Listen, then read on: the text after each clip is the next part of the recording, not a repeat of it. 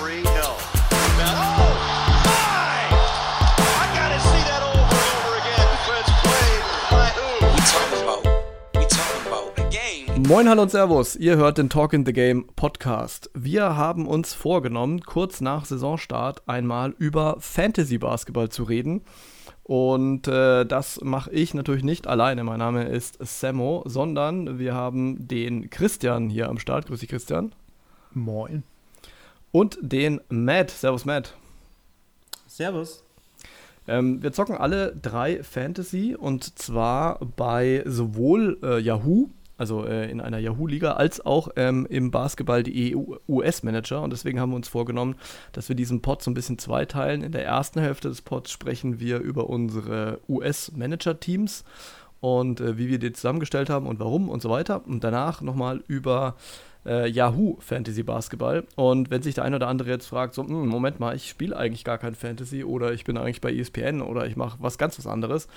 Ähm, ihr seid hier natürlich trotzdem willkommen und äh, der Podcast sollte für euch eigentlich genauso geeignet sein, denn wir sprechen zwar über Fantasy, aber wir sprechen parallel natürlich auch über die Spieler und äh, warum wir die gewählt haben und was wir von denen erwarten und so weiter. Also das heißt, es geht eigentlich um die NBA und als Vehikel nutzen wir hier mal das Thema Fantasy, um eben über gewisse Leute zu sprechen. Matt und Christian, seid ihr bereit? Sollen wir starten? Ja, sehr Dank. gerne. Ist ein sehr, sehr gutes Timing, ähm, auch wenn wir erst über das andere Spiel sprechen. Aber im äh, Yahoo Manager steht diese Woche mein Matchup gegen Matt an. Oh. Und äh, der Tag ist gut gewählt, weil aktuell führe ich noch. ich glaube, nächste Nacht könnte das ein bisschen anders aussehen. Aber ähm, ich suhle mich im Ruhm, äh, solange das irgendwie möglich ist.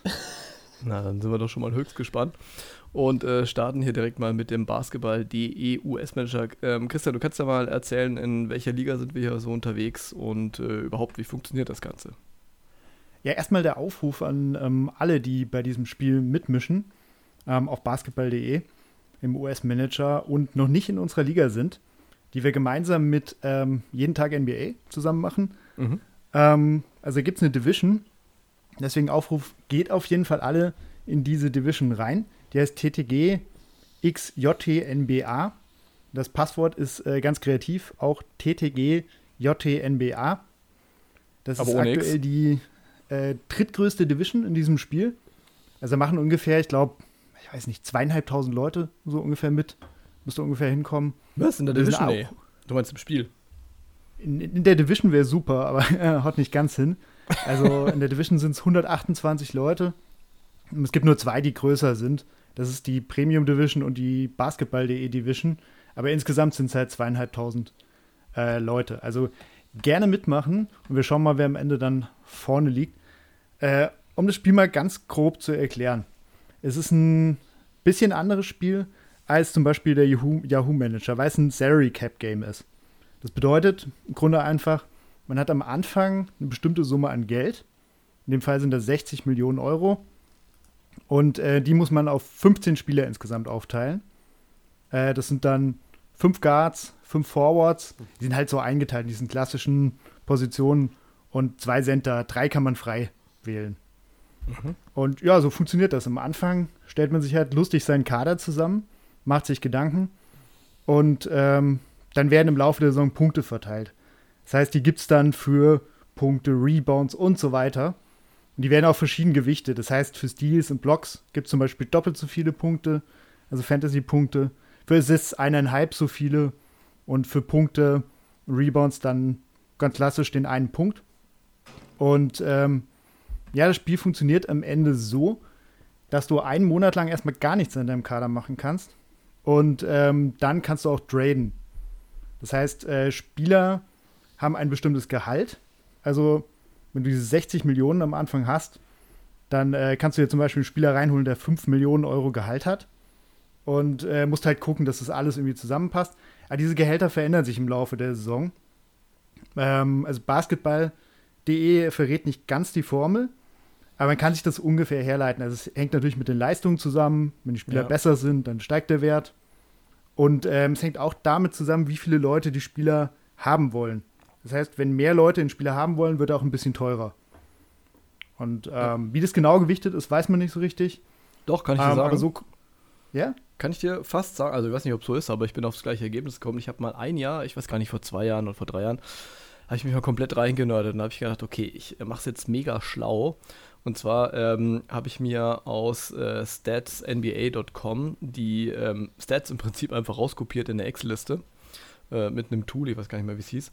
Und dann hatte ich halt äh, alles schön sortiert und dann habe ich mir einfach dahinter die Formel gesetzt und zwar die Formel, die äh, basketball.de hier angibt, also halt irgendwie Punkte mal und so weiter und habe es mir da ausrechnen lassen und habe das dann wiederum gerankt. Und siehe da, es kam genau das gleiche Ranking raus wie hier das Gehaltsranking bei basketball.de. Da habe ich mir gedacht, okay, krass, jetzt habe ich mir einfach mal einen halben Tag Arbeit gemacht, eine riesen Liste aufzustellen, nur damit ich genau das rauskriege, was ich jetzt auch in diesem Gehaltsranking vor mir sehe. Also war komplett sinnlos, wenn man ehrlich ist. Aber das bedeutet halt, dass ähm, so, wie sich diese Formel errechnet, aus dem Vorjahr, und ich hoffe, ich erzähle jetzt hier keinen Quatsch, die haben sich irgendwas ganz Geheimes ausgedacht, was wir nicht wissen, und komm, ich komme halt zufällig auf selbe. Ähm, aber danach geht es natürlich, also quasi die Stats vom Vorjahr nach der Formel äh, einfach aufgelistet, die basketball.de hier angibt. Und wir können ja vielleicht mal kurz äh, sagen, wie die ist, also ohne dass man sich jetzt merken muss oder so, aber es ist äh, Punkte plus Rebounds plus Assists mal 1,5 plus Deals mal 2 plus Blocks mal 2. So, das war's. Minus, nee, es war es nicht, sondern noch Minus Turnover mal 2 und dann, ja gut, jetzt wird es ein bisschen kompliziert mit Field Goal Attempts und, und Free Throws und so weiter. Also auf jeden Fall, es wird dann halt so ein bisschen zusammengerechnet und dann gibt es halt irgendwie so eine Fantasy-Punktzahl. Und äh, wie gesagt, die entspricht so ein bisschen den Stats des Vorjahres. Ja, ist ein Ding, an das man sich einfach im Laufe der Zeit gewöhnt. Und äh, wie gesagt, also Trades sind nach einem Monat erst möglich. Das hängt damit zusammen, dass die äh, Gehaltswerte sich erst einpendeln müssen. Also die Sample Size äh, soll so ein bisschen da sein. Es würde ja keinen Sinn machen, wenn du sagst, okay, der hat zwei Spiele gemacht. In dem einen hat er irgendwie 27 Punkte aufgelegt, in dem anderen irgendwie nur drei. Und daraus mache ich jetzt irgend, äh, irgendein Gehalt. Das wäre mhm. Quatsch. Also es soll so ein bisschen, äh, ähm, soll ein paar Spiele stattgefunden haben, damit das auch realistisch ist. Und äh, ja, man kann sich das denken, je länger die Saison ist, desto weniger verändert sich dann im Laufe der Zeit. Und ja, am Ende geht es darum, halt dein äh, ja, Salary Cap zu erhöhen, unterm Strich. Genau. Und deine Spieler, die den, die Wertsteigerung haben, die höchste Wertsteigerung haben, dann wieder zu verkaufen und dir bessere zu kaufen. Ja, es ist so ein bisschen wie, wie am, ähm, an der Börse, kann, kann man sagen. Genau, genau. Wie der Aktienmarkt. Wobei man sagen muss, Trades, da denkt man immer, dass man mit irgendwem dealen muss, muss man eigentlich nicht, sondern äh, man äh, kann sich quasi wieder am kompletten Pool bedienen. Also das war was, da musste ich mich am Anfang ein bisschen dran gewöhnen, dass du ja äh, in dieses Salary Cap einfach jeden, der, keine Ahnung, wie viel dann insgesamt auf dem Board sind, 500 irgendwas Spieler, die holen kannst. Ist auch egal, welche Spieler sich andere Leute holen. Also so ist es ja nicht bei Yahoo zum Beispiel. Ähm, da wird er dann gedraftet und dann ist halt ein Spieler weg, wenn ihn jemand anders hat. Also es kann theoretisch jeder einfach Janis Antetokounmpo haben, wenn er möchte. Und äh, die Unterschiede äh, ergeben sich halt dann daraus, dass man dann vielleicht dann doch mal jemanden pickt, den halt irgendwer anders nicht gepickt hat. Und ähm, jeder Spieler hat ja am Anfang so einen Wert. Da gab es immer ein PDF. Dieses Jahr habe ich es tatsächlich nicht gefunden. Ich habe auch an den Support geschrieben, habe aber keine Antwort gekriegt. Ähm, das fand ich eigentlich immer ganz praktisch, ähm, dann nochmal so ein äh, PDF einfach mal in Ruhe durchzuklicken. Oder ich habe es mir auch teilweise, okay, oldschool, ausgedruckt und dann irgendwie mal, was weiß ich, in der Badewanne durchgelesen. und dann einfach die, die Spielerwerte mal angeguckt und äh, dann ist natürlich immer ein stundenlanges Gefrickel, okay, ja, wenn ich jetzt den nehme, der kostet 5 Millionen und den, oh, den mit 3,9 kriege ich nicht mehr rein, aber ich könnte stattdessen den nehmen mit 4,8 und dann geht der noch rein und, ne, und so geht es halt immer. Und dann fehlt ja was. Dann fehlen dir 0,1 Millionen oder so. Genau, und dann denke ich immer so, oh, 0,1, die könnte ich noch investieren, wenn ich es geschickter machen würde. ja, exakt. Ähm, was man vielleicht noch wissen muss, also diese Gehaltsupdates, die dann ab, ähm, ja, nach einem Monat anfangen, die gibt es immer wöchentlich, also jeden Sonntag um 20 Uhr. Mhm. Und ähm, du hast am Anfang vom Spiel drei Trades und kriegst dann jede Woche einen neuen dazu. Man kann sich auch neue Trades kaufen, die kosten eineinhalb Millionen. Da muss man halt einkalkulieren, ob sich das tatsächlich lohnt. Spoiler, mhm. meistens nicht. ja, ähm, genau, und äh, so kann man damit halt äh, dann so ein bisschen rumtricksen. Genau, ja, so ist es. Und jetzt ist natürlich die große Frage, welche Spieler habt ihr euch geholt? Beziehungsweise hier quatschen eigentlich eher Christian und ich, weil wir nämlich mitspielen und Matt hat die Deadline verpasst und deswegen kein Team zusammengestellt. Shame on you, Matt. Ja, ähm, tut mir auch unfassbar leid. Oder zumindest ärgert es mich unfassbar, weil ich wollte unbedingt dabei sein. Aber ich habe es irgendwie verschwitzt. Na, jetzt kannst ja, du, da kannst du uns dein Team dazu geben. Genau. Ich würde sagen, ähm, wie machen wir es? Äh, Christian, du fängst an mit deinen Guards und dann komme ich mit meinen Guards und so weiter, oder? Ja, genau. Und da können wir so ein bisschen einfließen lassen, wie wir überhaupt an das Ganze rangegangen gegangen sind. Oder vielleicht reden wir einfach nach unseren Teams nochmal kurz darüber, wie wir jetzt, ja, wie man weiterverfahren könnte. Ja, im Team. Aber lass uns genau, lass uns Guards und Guards gegenüberstellen. Oder ich Genau. würde ich würd sagen, lass uns mit den Centern mal anfangen, weil ich habe so eine Idee, dass wir da auf einer Linie sind. Das äh, kann sehr gut sein. Aber du, du hast natürlich bei allem recht. Wir sollten vielleicht vorher mal sagen, wie wir da rangegangen sind, weil es gibt ja immer so, ich würde sagen, so die üblichen Herangehensweisen. Und zwar, die sind, es gibt Leute, die sich einfach die bestmöglichen Spieler holen.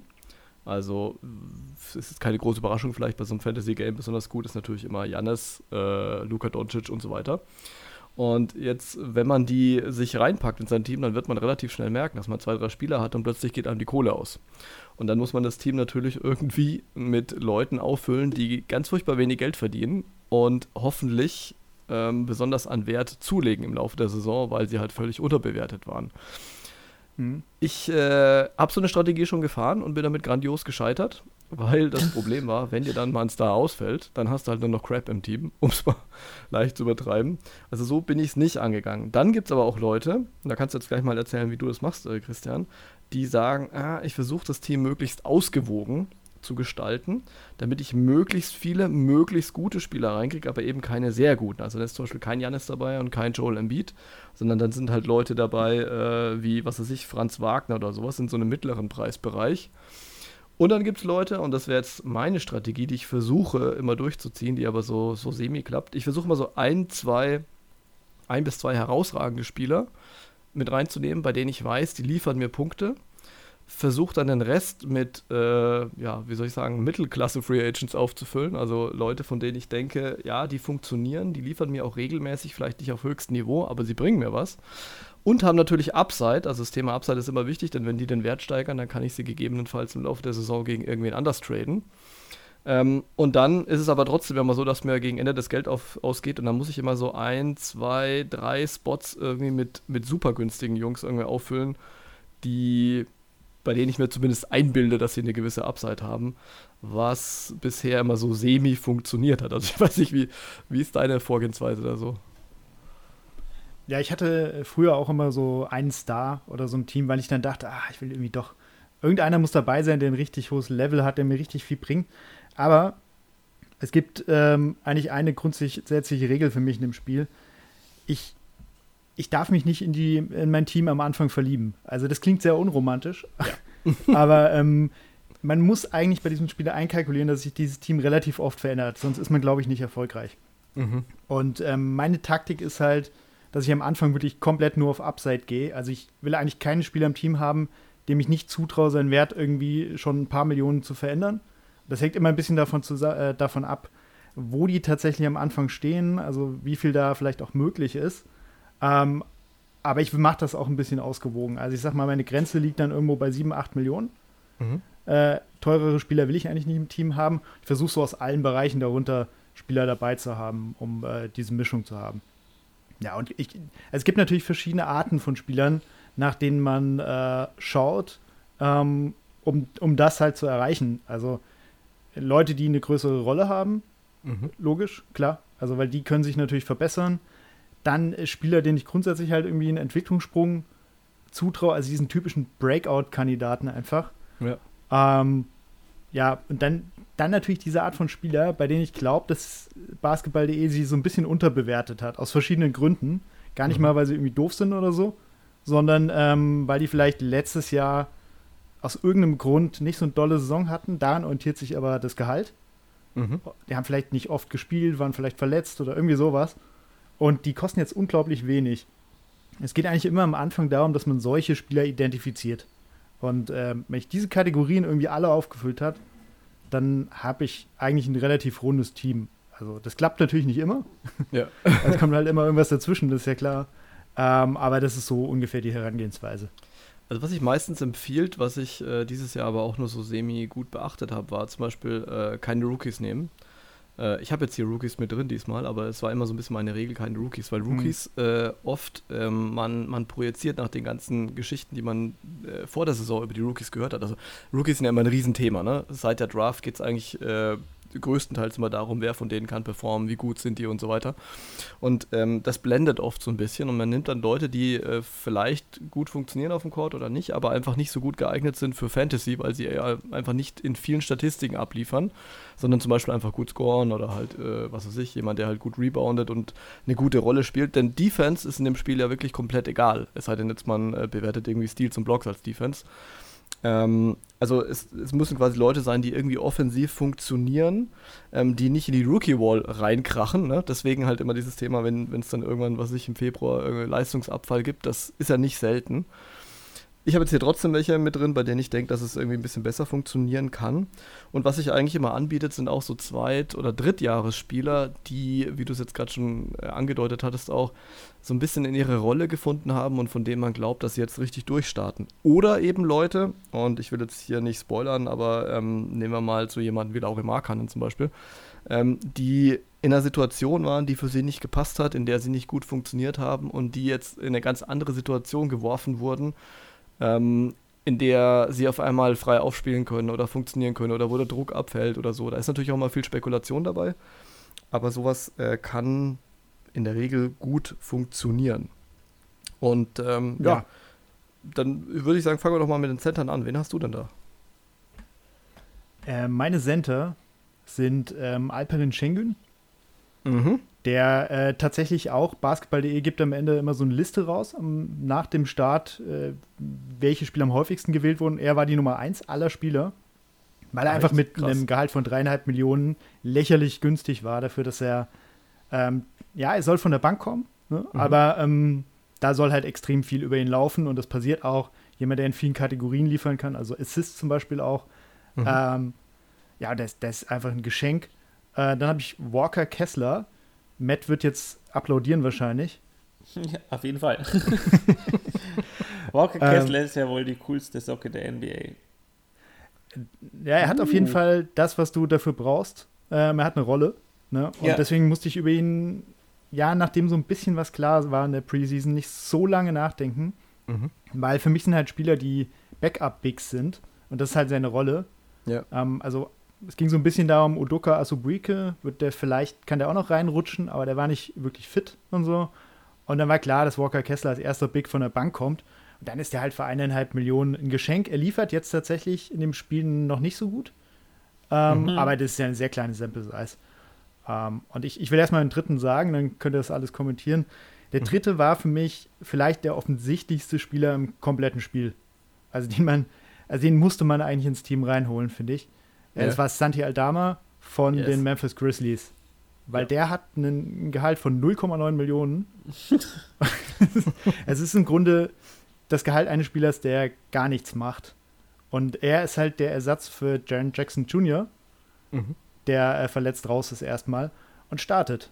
Und ja, wenn du als Vierer startest, dann wird von einem so ein bisschen für dich abfallen, egal wie gut du bist. Und also er wird seinen Wert massiv steigern und ist äh, eigentlich das Geschenk in dem Spiel, muss man sagen.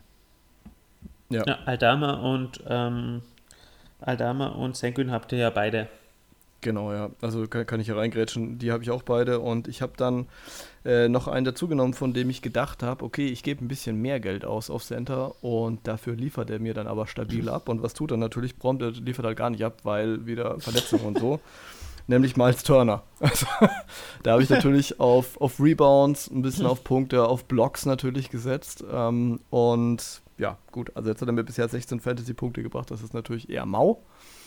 Ähm, was sich natürlich aber durch seine Abwesenheit vom Court erklären lässt. Also bei Aldama ist es, ist es halt genau so. Ne? Das ist halt jemand, den eigentlich also ich unterstelle das jetzt einfach mal so, weil es mir teilweise natürlich so ging, ähm, den eigentlich irgendwie niemand auf dem Schirm hatte und dann hat man sich gedacht, so, hä, was, was, wen haben die da? Ach, Santi Aldama, okay, mhm.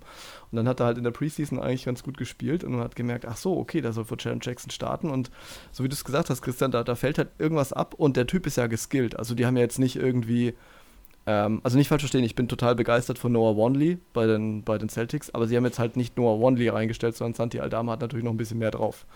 Und ähm, das Mhm. zeigt er jetzt eben auch und, und liefert da auch ab. Der kann auch mal einen Dreier werfen. Ähm, das haut hier dann natürlich auch ein bisschen rein und macht dann gleich mal die Punkte ein bisschen dicker. Der kann auch mal Rebounds holen, ne? bringt ein bisschen Ringschutz, also Richtung Blocks. Also das passt dann schon.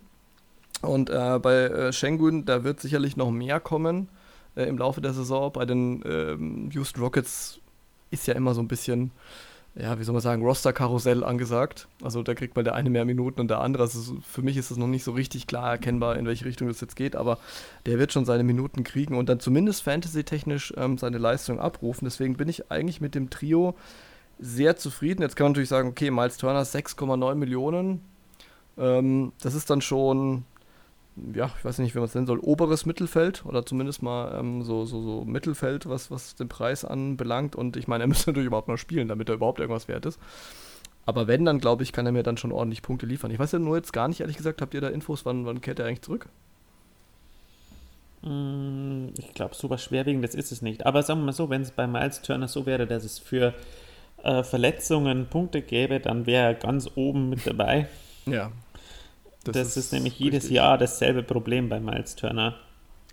Also da hätte ich natürlich Mm. vorher auch dran denken können, habe ich mir jetzt aber hier tatsächlich bei dem Spiel gar keine Gedanken gemacht, wie äh, Aber tatsächlich ist er schon zurück.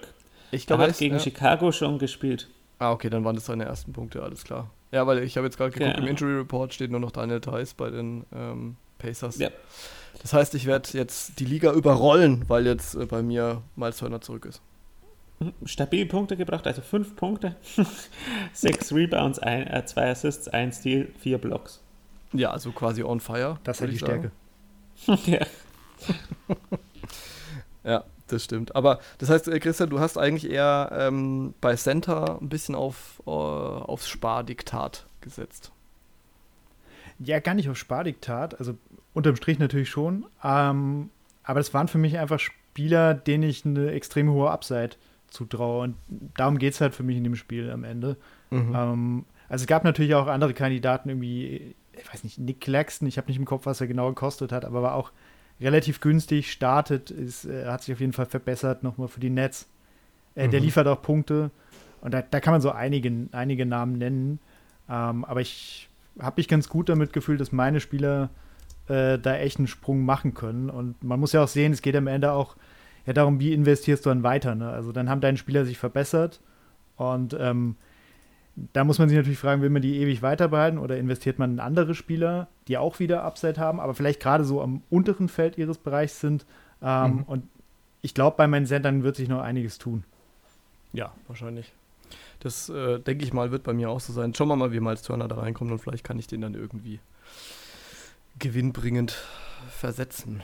Das klingt natürlich, wenn es um, um Sportlermenschen geht, irgendwie nicht so gut. Ähm, Christian, kommen wir doch mal zu deinen Forwards. Wen hast du da?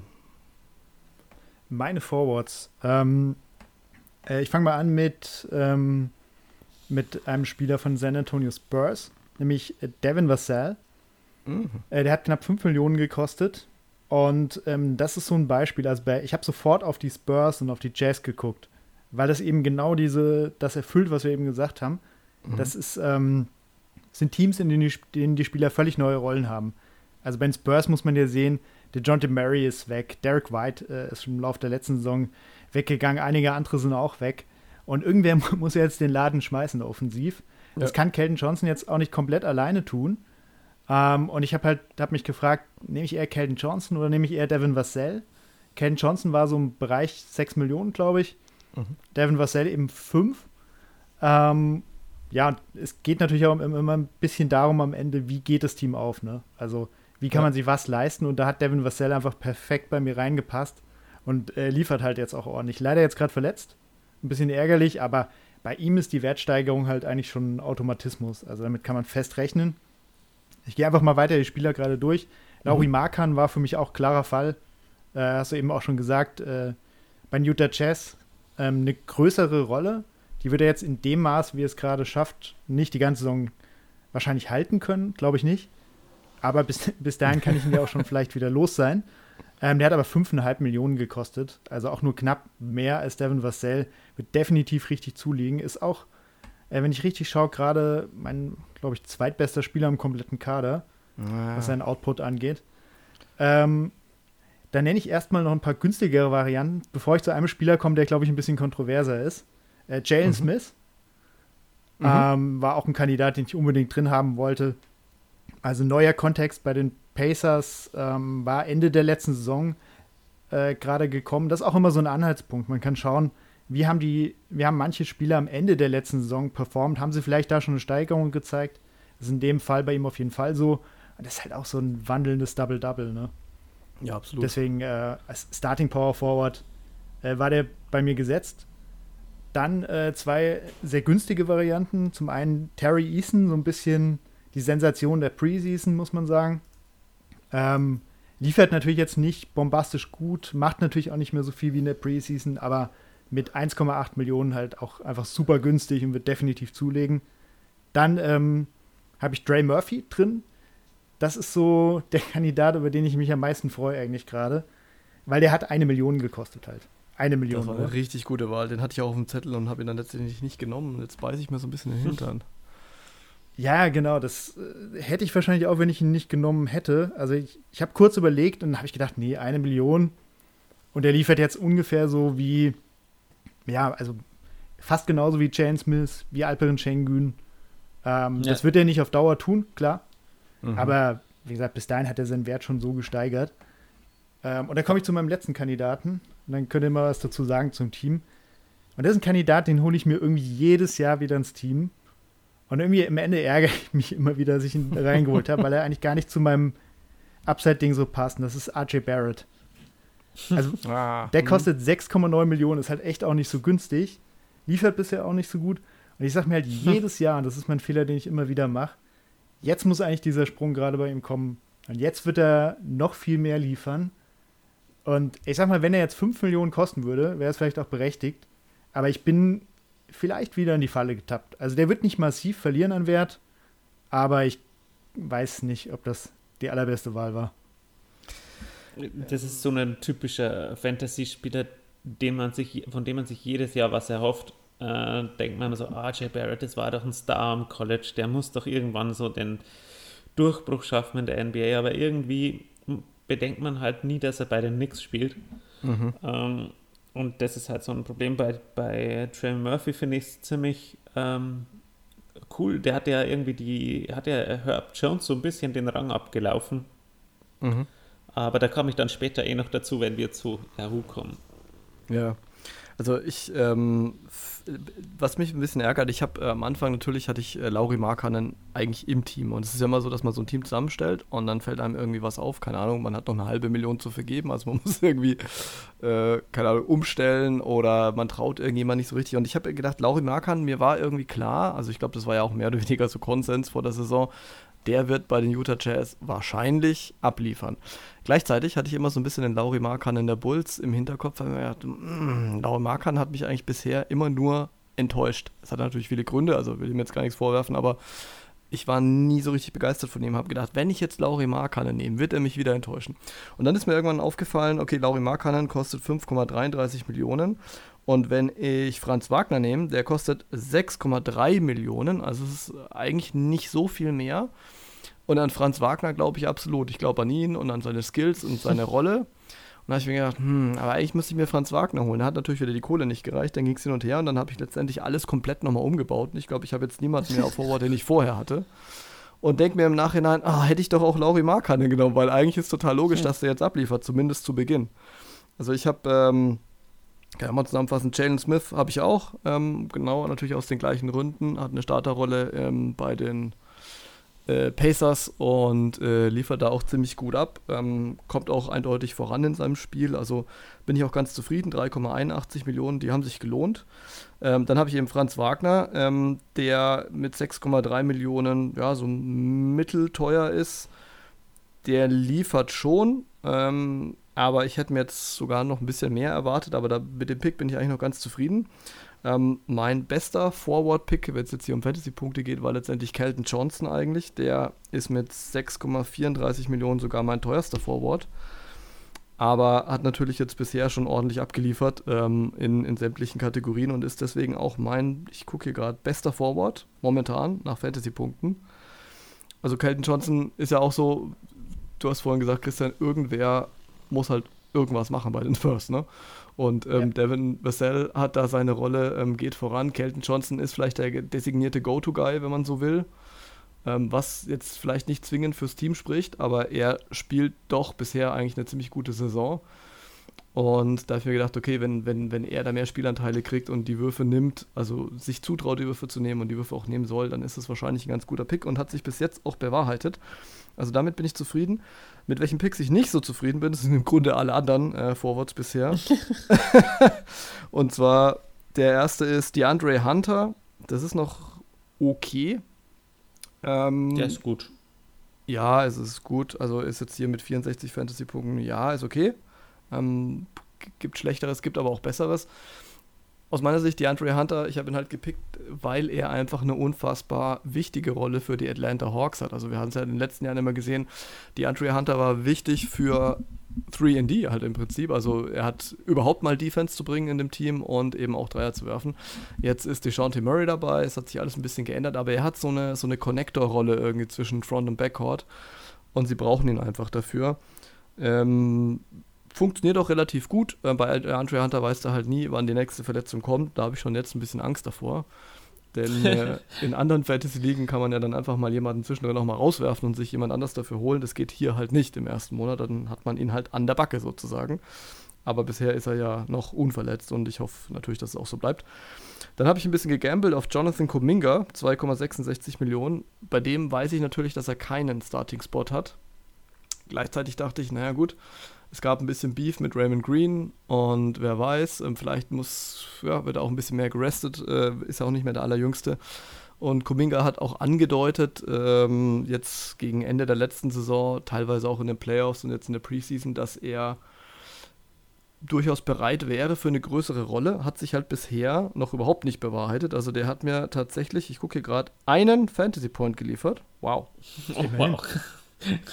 Also, ähm, das ist natürlich äh, absolut unterwältigend und äh, hat ja auch kaum gespielt. Insofern, das ähm, war bisher ein Griff ins Klo, bin ich nicht so zufrieden.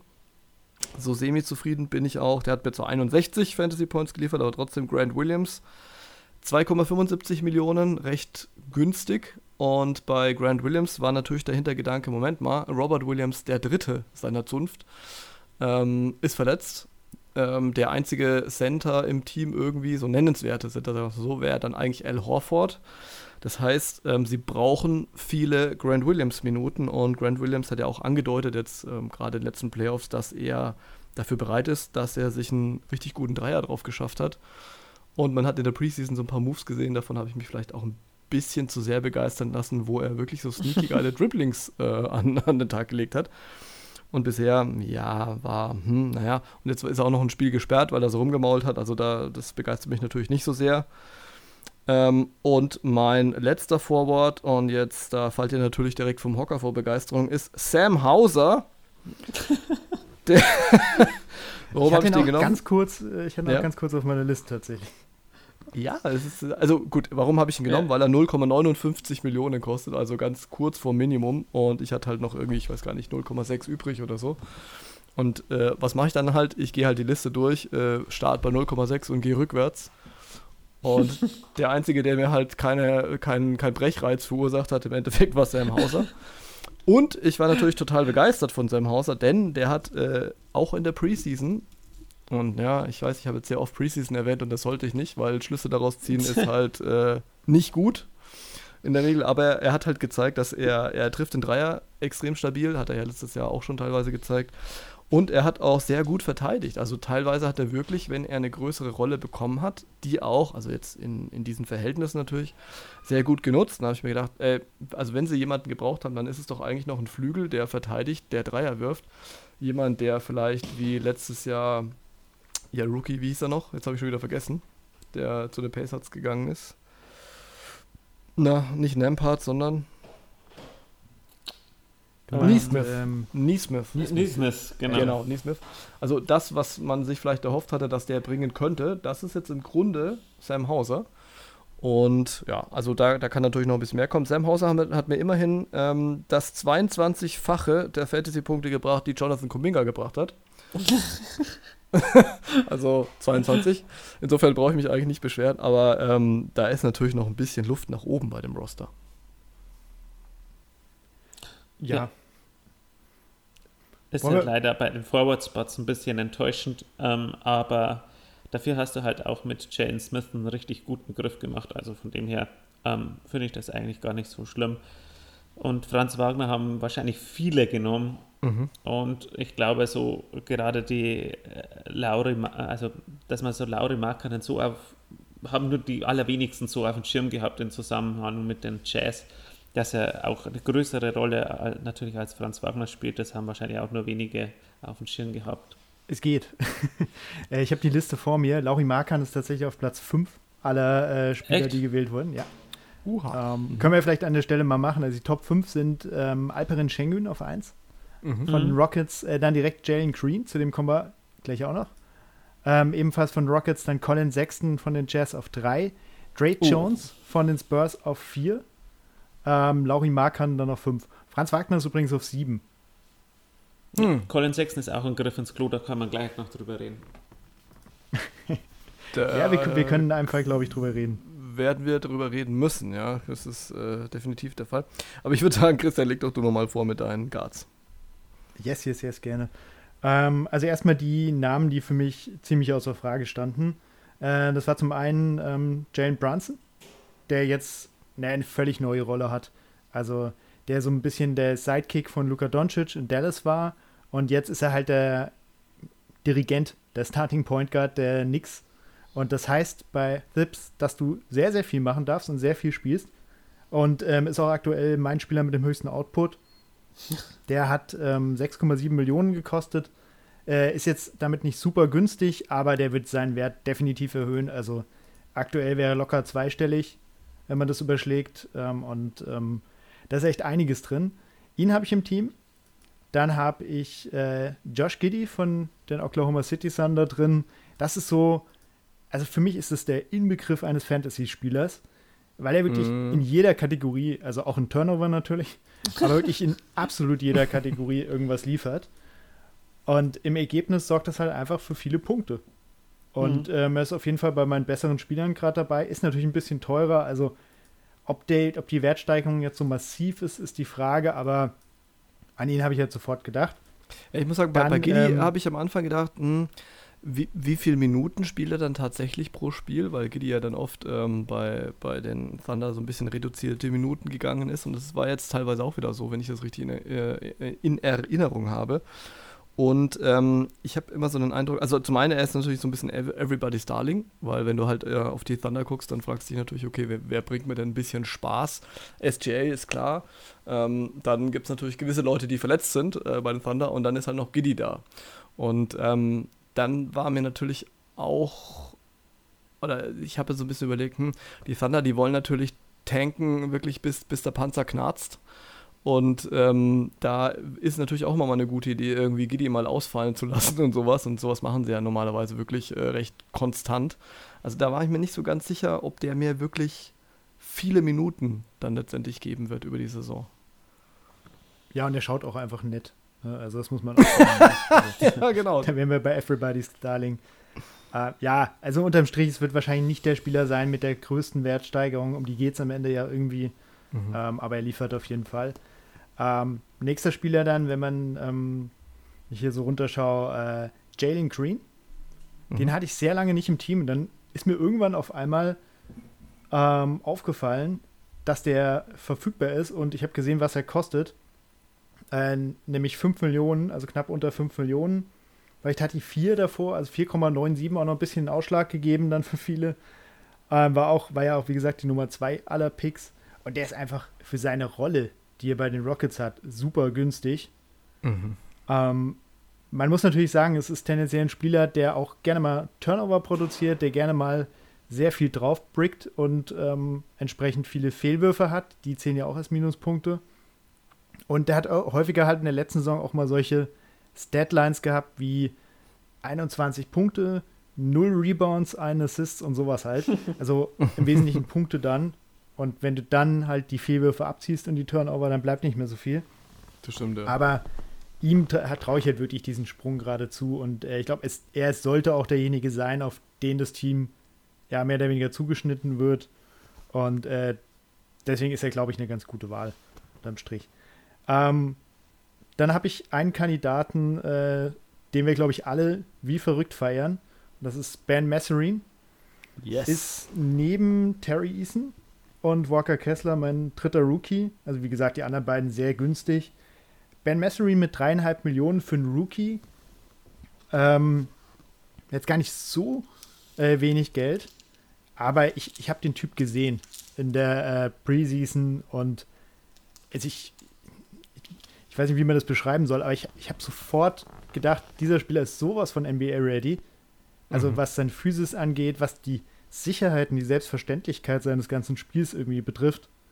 Ähm, und ich, ich war selten, glaube ich, beim Rookie so überzeugt, dass der in der Liga schnell ankommt. Und Ja. wenn dann siehst, dass es jemand ist, der auch noch, der gerne mal einen Rebound abgreift und ein bisschen hier und da macht, dann äh, musste man ihn, glaube ich, auch irgendwie reinnehmen. Und ist jetzt eben jemand, der ungefähr so liefert wie Giddy und Green.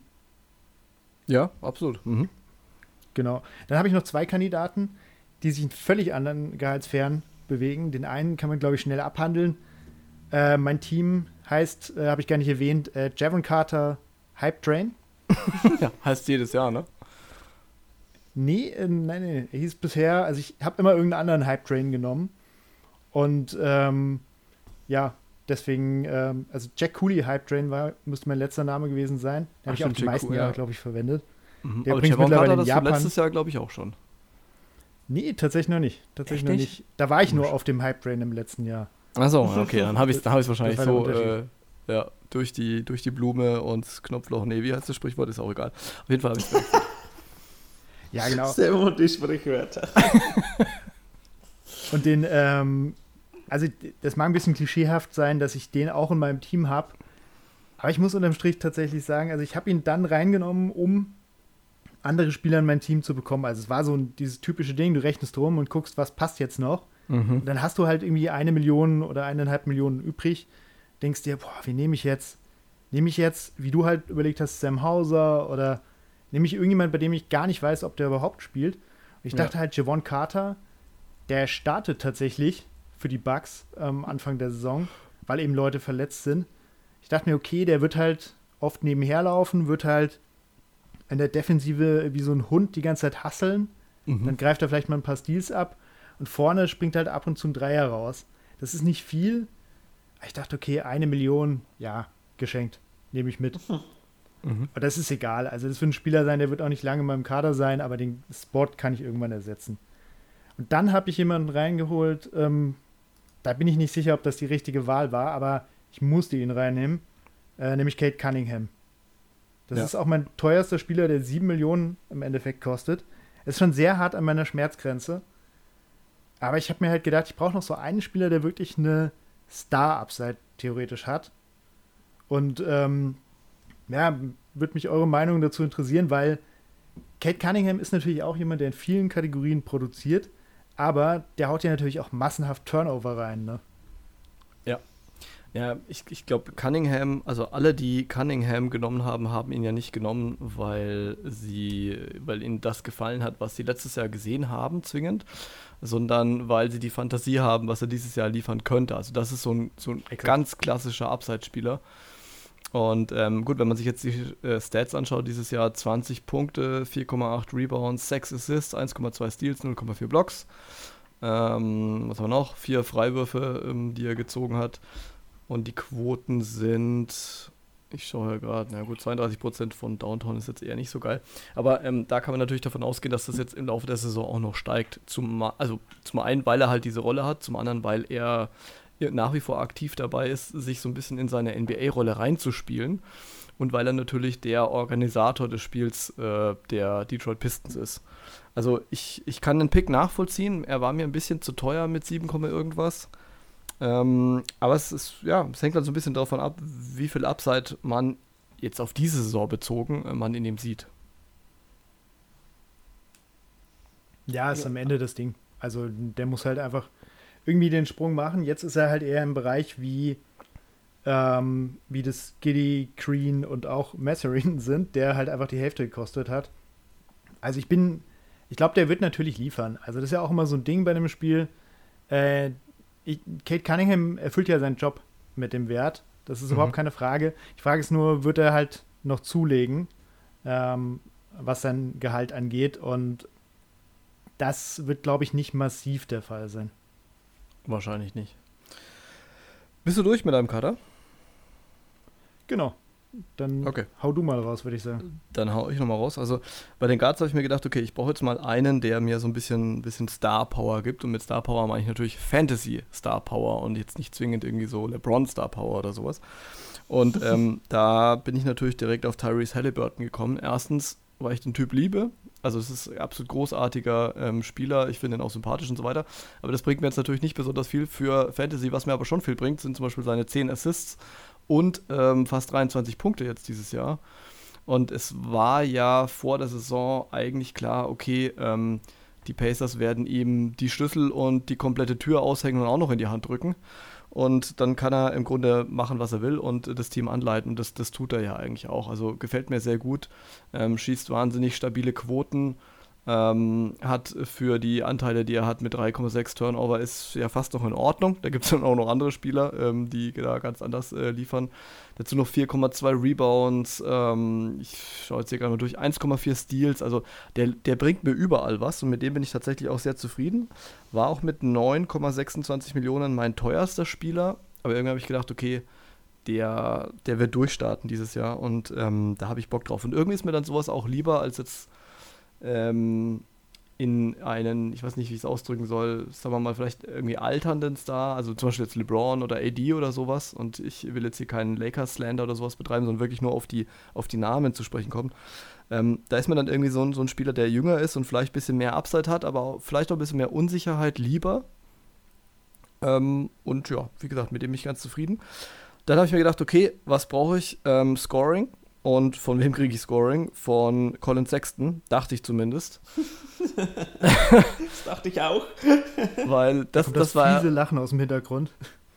Absolut, ja, vor allem von Matt, ne? Also der, der ist hier der, der Sexton-Believer, er gelacht jetzt hier, das gibt es ja aber gar nicht. Aber auf jeden Fall, bei, bei Sexton habe ich gedacht, okay, 3,47 Millionen, der ist günstig. Der ist genauso wie Lauri Markan in einer neuen Rolle und der hat was zu beweisen. Also es ging jetzt im Grunde gefühlt seit zehn Jahren, also nein, so lange war es natürlich nicht, aber drum, okay, Sexton und Garland, das passt nicht. Und wenn einer gehen muss, dann ist es Sexton und kann Sexton überhaupt gewinnbringenden Basketball spielen und und und.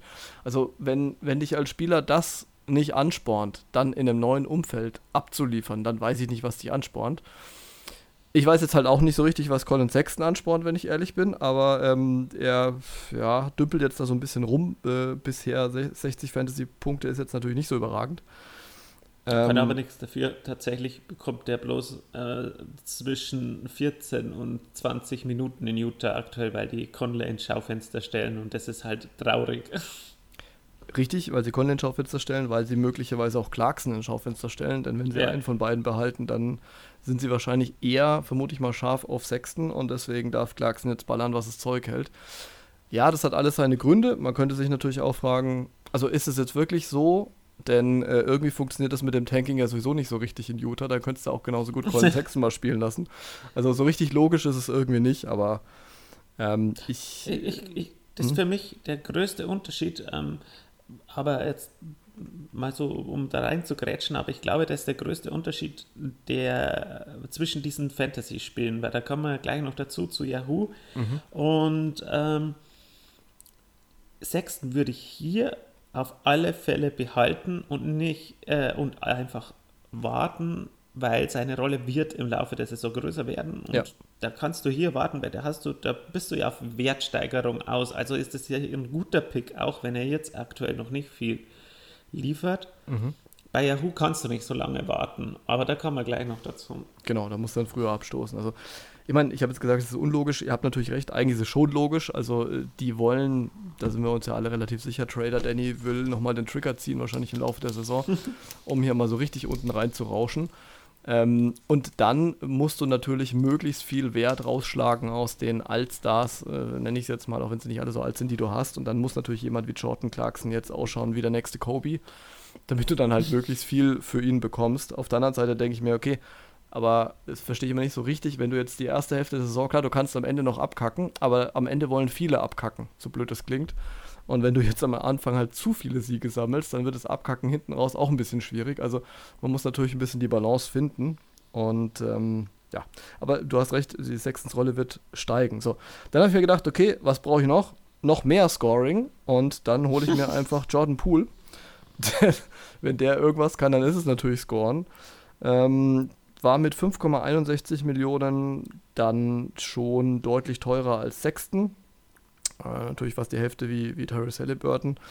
Hat bis jetzt okay geliefert, könnte aber auch noch mehr kommen. Es liegt natürlich ein bisschen daran, dass er von der Bank kommt, dass Clay Thompson wieder da ist. Also diese große Rolle, die er letztes Jahr hat, hatte, die äh, hat er natürlich dieses Jahr nicht. Gleichzeitig ist er so ein bisschen der Typ, der ja noch mehr herangeführt werden soll, weil du weißt ja auch nicht auf Dauer, was, was äh, bleibt in Golden State sozusagen. Also wann wird das Team zu teuer, wann gibt es gleich Verletzungen, wann wird doch mal irgendwann, also nicht dieses Jahr, ja, aber wann irgendwer noch aufgebrochen und dann werden sie mit Sicherheit auf Leute wie Jordan Poole setzen und genauso mache ich es jetzt auch. Und dann habe ich natürlich genauso wie äh, Christian mir gedacht, ich brauche noch irgendwie so, so, so, so einen richtig äh, geilen Typen im Team und dann habe ich mir Ben Matherin natürlich mit reingeholt.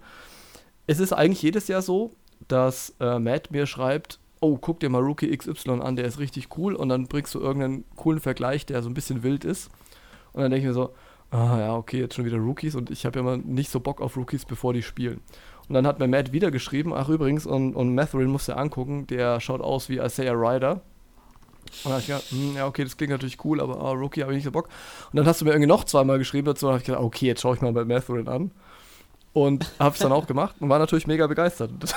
dann habe ich ihn auch so ein bisschen verfolgt, auch in der Preseason. Und ich, ich finde, das ist so ein geiler Zocker. Und ich stehe ja auf diese, äh, genauso wie Matt auf jeden Fall auch, Christian weiß ich gar nicht, auf diese 90er-Style äh, Shooting Guards, auch wenn die manchmal so ein bisschen wild sind. Und ähm, da fällt er natürlich voll rein mit 3,5 Millionen und den Fantasy-Punkt, die er mir abgeliefert hat, bisher ein Value-Pick, könnte ich fast sagen. Also der hat sich jetzt schon bezahlt gemacht. Na gut, und dann war halt noch ein bisschen Geld übrig und ich habe gedacht, was mache ich jetzt? Und jetzt könnte ich natürlich irgendwie so einen Safe-Pick äh, mir, mir rauslassen.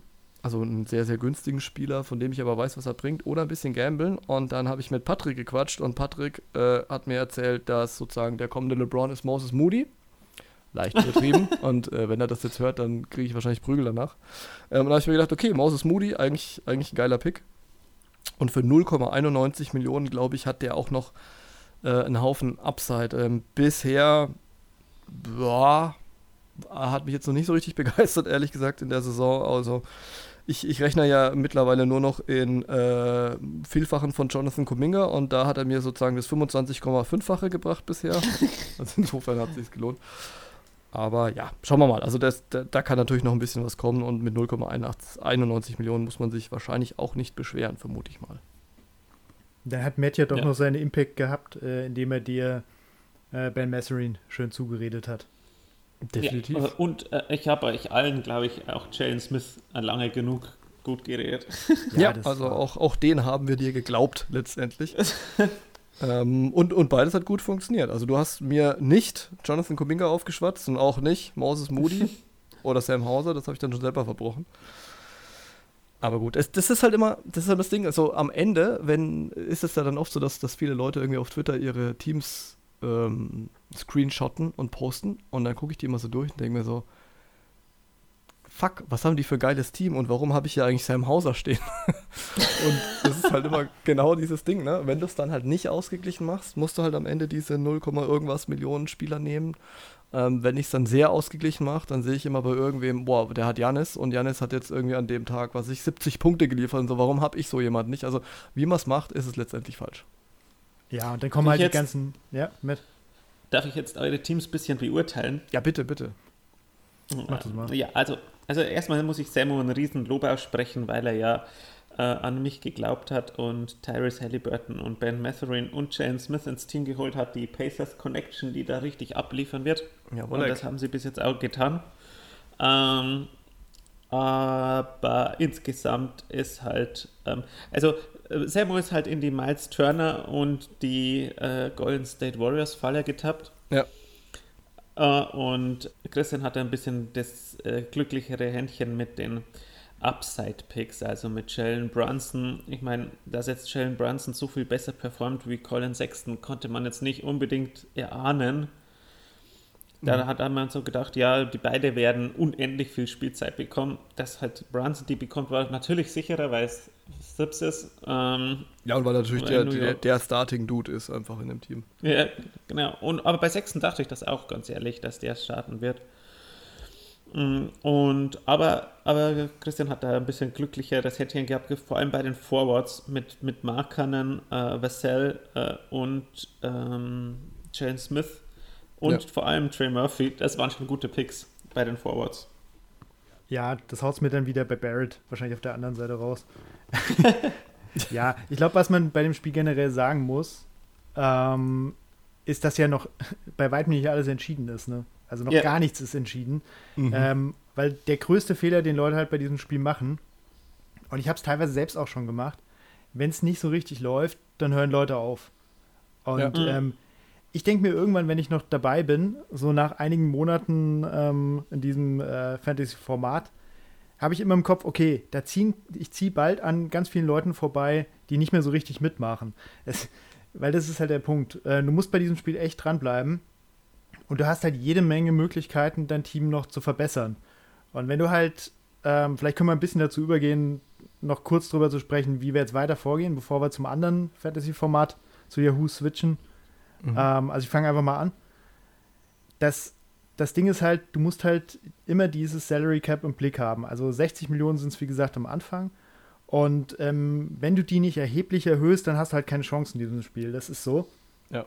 Und ähm, es bringt halt auch nicht einfach was, äh, am Anfang Spieler zu holen, die Upside bringen, sondern du musst dann, wenn ich jetzt, also ich nehme einfach mal Devin Vassell jetzt als Beispiel, der hat Mhm. 5 Millionen gekostet. Jetzt schauen wir mal, wie er sich entwickelt, aber nehmen wir einfach mal an, der steigert sich auf 8 Millionen, also hat 3 Millionen Gehaltszuwachs. Dann ist halt irgendwann für mich der Punkt gekommen, an dem muss ich überlegen, hat er jetzt seinen Peak erreicht? Also Ja. sag ich vielleicht, ja, es wird jetzt nicht mehr so wirklich bergauf gehen für ihn. Also natürlich kann er immer noch ein bisschen dazu gewinnen, aber ich sage jetzt, okay, 8 Millionen mehr ist nicht für ihn. Äh, dann muss ich in dem Moment halt überlegen, es ist wie gesagt wie an der Börse so ein bisschen. Äh, ich überlege mir, den Spieler muss ich jetzt abgeben. Und dann ist halt die Frage, was mache ich da draus? Und ich könnte mir natürlich einfach einen Spieler holen, der dann 8 Millionen kostet und wie 8 Millionen halt performt. Aber äh, der Gag ist halt, dass man dann versucht, wieder Spieler zu holen, die Upside haben. Und da ist halt, da fängt dieses ganze Spiel halt so ein bisschen an. Du Mhm. guckst halt, äh, du hast halt verschiedene Möglichkeiten. Also du kannst schauen, äh, nehme ich jetzt vielleicht einen Spieler, der normalerweise eher so im Bereich 10 Millionen ist, aber aus irgendeinem Grund äh, underperformt der gerade und ist jetzt bei 8. Und dann kann ich ihn mir leisten. Und dann steigert er sich vielleicht wieder auf 10 Millionen. Das wäre die eine Variante, dann habe ich quasi er aus dem Shooting-Slump hat oder sowas, ne? ja, genau, genau sowas. Oder Verletzung, kann ja alles dazukommen. Dann Mhm. habe ich halt relativ schnell aus dem Devin Vassell, der 5 Millionen gekostet hat, ungefähr, habe ich jemanden gemacht, der 10 Millionen Wert hat. Und äh, so kann ich halt bei allen Spielern vorgehen. Es gibt halt natürlich noch andere Fälle, also wonach ich immer schaue, also ohne zu sehr zu spoilern, aber ist ja vielleicht gar nicht schlecht, wenn Leute aus unserer Division äh, auch ein bisschen so äh, möglicherweise vorgehen, ohne dass es jetzt die tollste Lösung ist. Also es gibt, glaube ich, sehr viele Ansätze bei dem Spiel. Mhm. Ähm, aber man kann natürlich auch schauen, wie sind so die Verletzungssituationen, wie verändern sich Rollen. Also Ja. nicht nur ähm, ist der, der Spieler jetzt verletzt, sondern ergibt sich vielleicht für einen anderen Spieler eine neue Rolle durch eine Verletzungssituation. Und ähm, kann ich mir so einen Spieler abgreifen, der vielleicht zu diesem Zeitpunkt 8 Millionen kostet, den ich mir jetzt leisten kann, ähm, der aber jetzt plötzlich die Rolle hat, in der er 11 Millionen an Gehalt ähm, bekommen kann. Und ähm, so geht es halt immer hin und her. Du kannst halt immer so ein bisschen ähm, hin und her rechnen. Natürlich kannst du auch Trade-Pakete am Ende machen. Also du kannst sagen, ich will irgendwie zwei Spieler ähm, abgeben und zwei neue holen. Und ähm, dann mache ich quasi meinen, also Beispiel wäre mein Javon Carter-Spot, der vielleicht nicht wirklich was bringt. und ich sage dann, ich gebe jetzt Devin Vassell ab. Der hat einen Wert von 8 Millionen ähm, und hole mir zwei Spieler, die so im Bereich 4 Millionen sind. Dann habe Ja. ich die Mitte und zwei, die irgendwas liefern. Das könnte man halt auch machen, beispielsweise. Und so äh, kannst du halt immer weiter steigern. Im Grunde musst du es dann immer weitermachen, äh, stufenweise, bis du irgendwann äh, ja quasi in der Lage bist, dir nur noch Stars zu holen. Das wäre so das Optimum, was du rausholen kannst. Genau, und das sind natürlich so Sachen, du musst halt immer die Verletzungssituation im Auge behalten, wie du schon gesagt hast. Also wer jetzt irgendwie auf dem Schirm hatte, hm, Lamello Ball äh, im Vornherein, das, der wird sich vielleicht verletzen und dann wird Dennis Smith Jr. durchstarten. Ganz ehrlich, hat niemand gedacht. Aber Ja. wer das jetzt gedacht hätte, der hätte für 2,77 Millionen natürlich hier einen absoluten äh, Stil gelandet, weil Dennis Smith Jr. auf einmal ausschaut wie äh, ein ganz normaler NBA-Spieler. Und ich weiß nicht, wann wir das von ihm ja, ob wir das schon mal behaupten konnten von ihm überhaupt. Ja. Also das ist schon, ähm, ist schon beeindruckend, ehrlich gesagt. Insofern bin ich also da, was, was, was äh, ihn da anbelangt, ganz begeistert. Und das muss man halt im, im Laufe der Saison immer im Auge behalten. Wer rutscht von der Bank vor, wer kriegt eine größere Rolle, wer verletzt sich, wer wird vielleicht öfters mal geschont und deswegen hat vielleicht jemand, der einfach nicht in der Starting Five steht, aber eine Riesenrolle, weil er, was weiß ich, der Ersatz von Kawhi Leonard ist und der immer geschont wird. Also, das sind solche Dinge und dann kann man sich natürlich so ein bisschen hochgambeln. Also, ich werde natürlich früher oder später mal gucken, welcher von meinen Jungs hier ähm, nicht so performt und das ist immer mein Problem. Ich bin ein furchtbar schlechter Manager eigentlich. Also, ich wäre vielleicht, ich wäre so der Typ Manager wie, ähm, wie jetzt hier bei den Lakers, ne? Also ich, ich würde wahrscheinlich äh, mit, mit Picks hausieren gehen und, und Cash Considerations ähm, um mich schmeißen. Aber mir geht es immer so, wenn dann einer an Wert sich steigert, dann denke ich mir so, ja, warum hat er sich an Wert gesteigert? Weil er gut ist. Und den gebe ich doch nicht ab, weil er gut ist. also will ich halt irgendwen abgeben, der schlecht ist. Aber der, der schlecht ist, der verliert ja in der Regel an Wert. Das heißt, ich versuche dann immer die, die billiger werden, wegzudealen. Und das ist natürlich genau falsch. Also so wie du es beschrieben hast, Christian, ist es genau richtig. Und ich kann mich da immer super schwer trennen.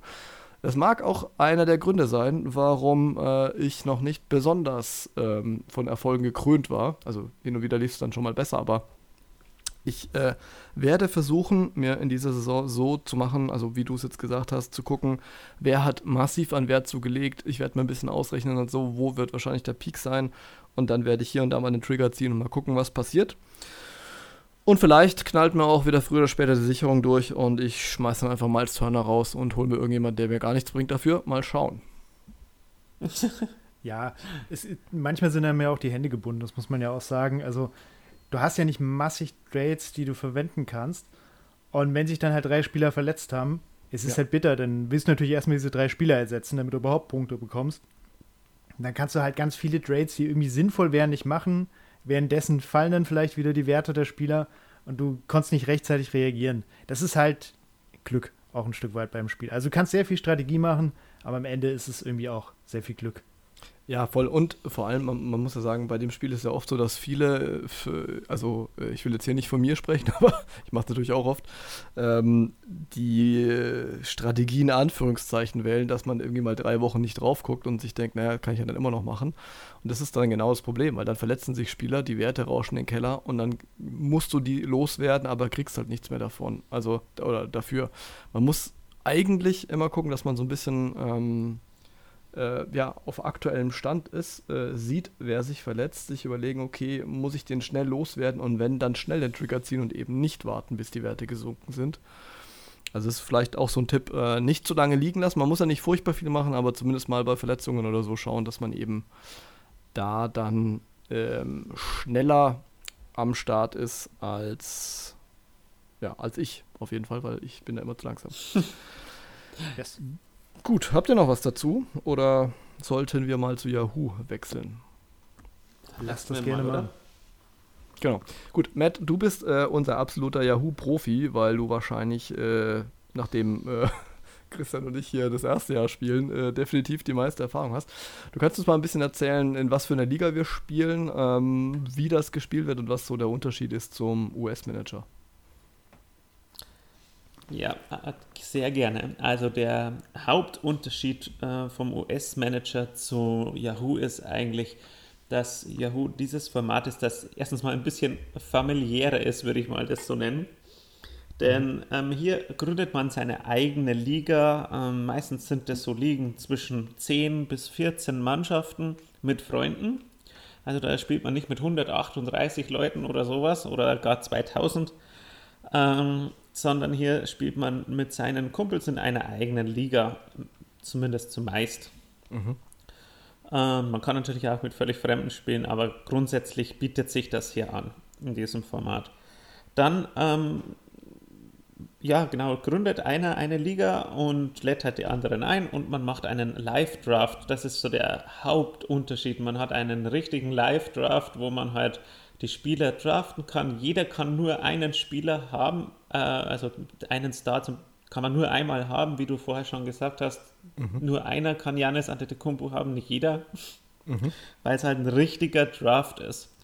Und man hat auch die Möglichkeit, nachdem man sein Team gedraftet hat, mit den anderen Managern äh, zu interagieren. Also man kann direkt traden, man kann sich direkt äh, Free Agents, die nicht gedraftet wurden, von der Free Agent List holen. Also es hat viel mehr noch mit einem echten Manager zu tun. Man muss halt Free Agents verpflichten, man muss mit den anderen Managern verhandeln über Spieler, man kann 2 zu 1 Trades machen, 1 zu 1 Trades und so weiter. Gespielt wird ganz einfach.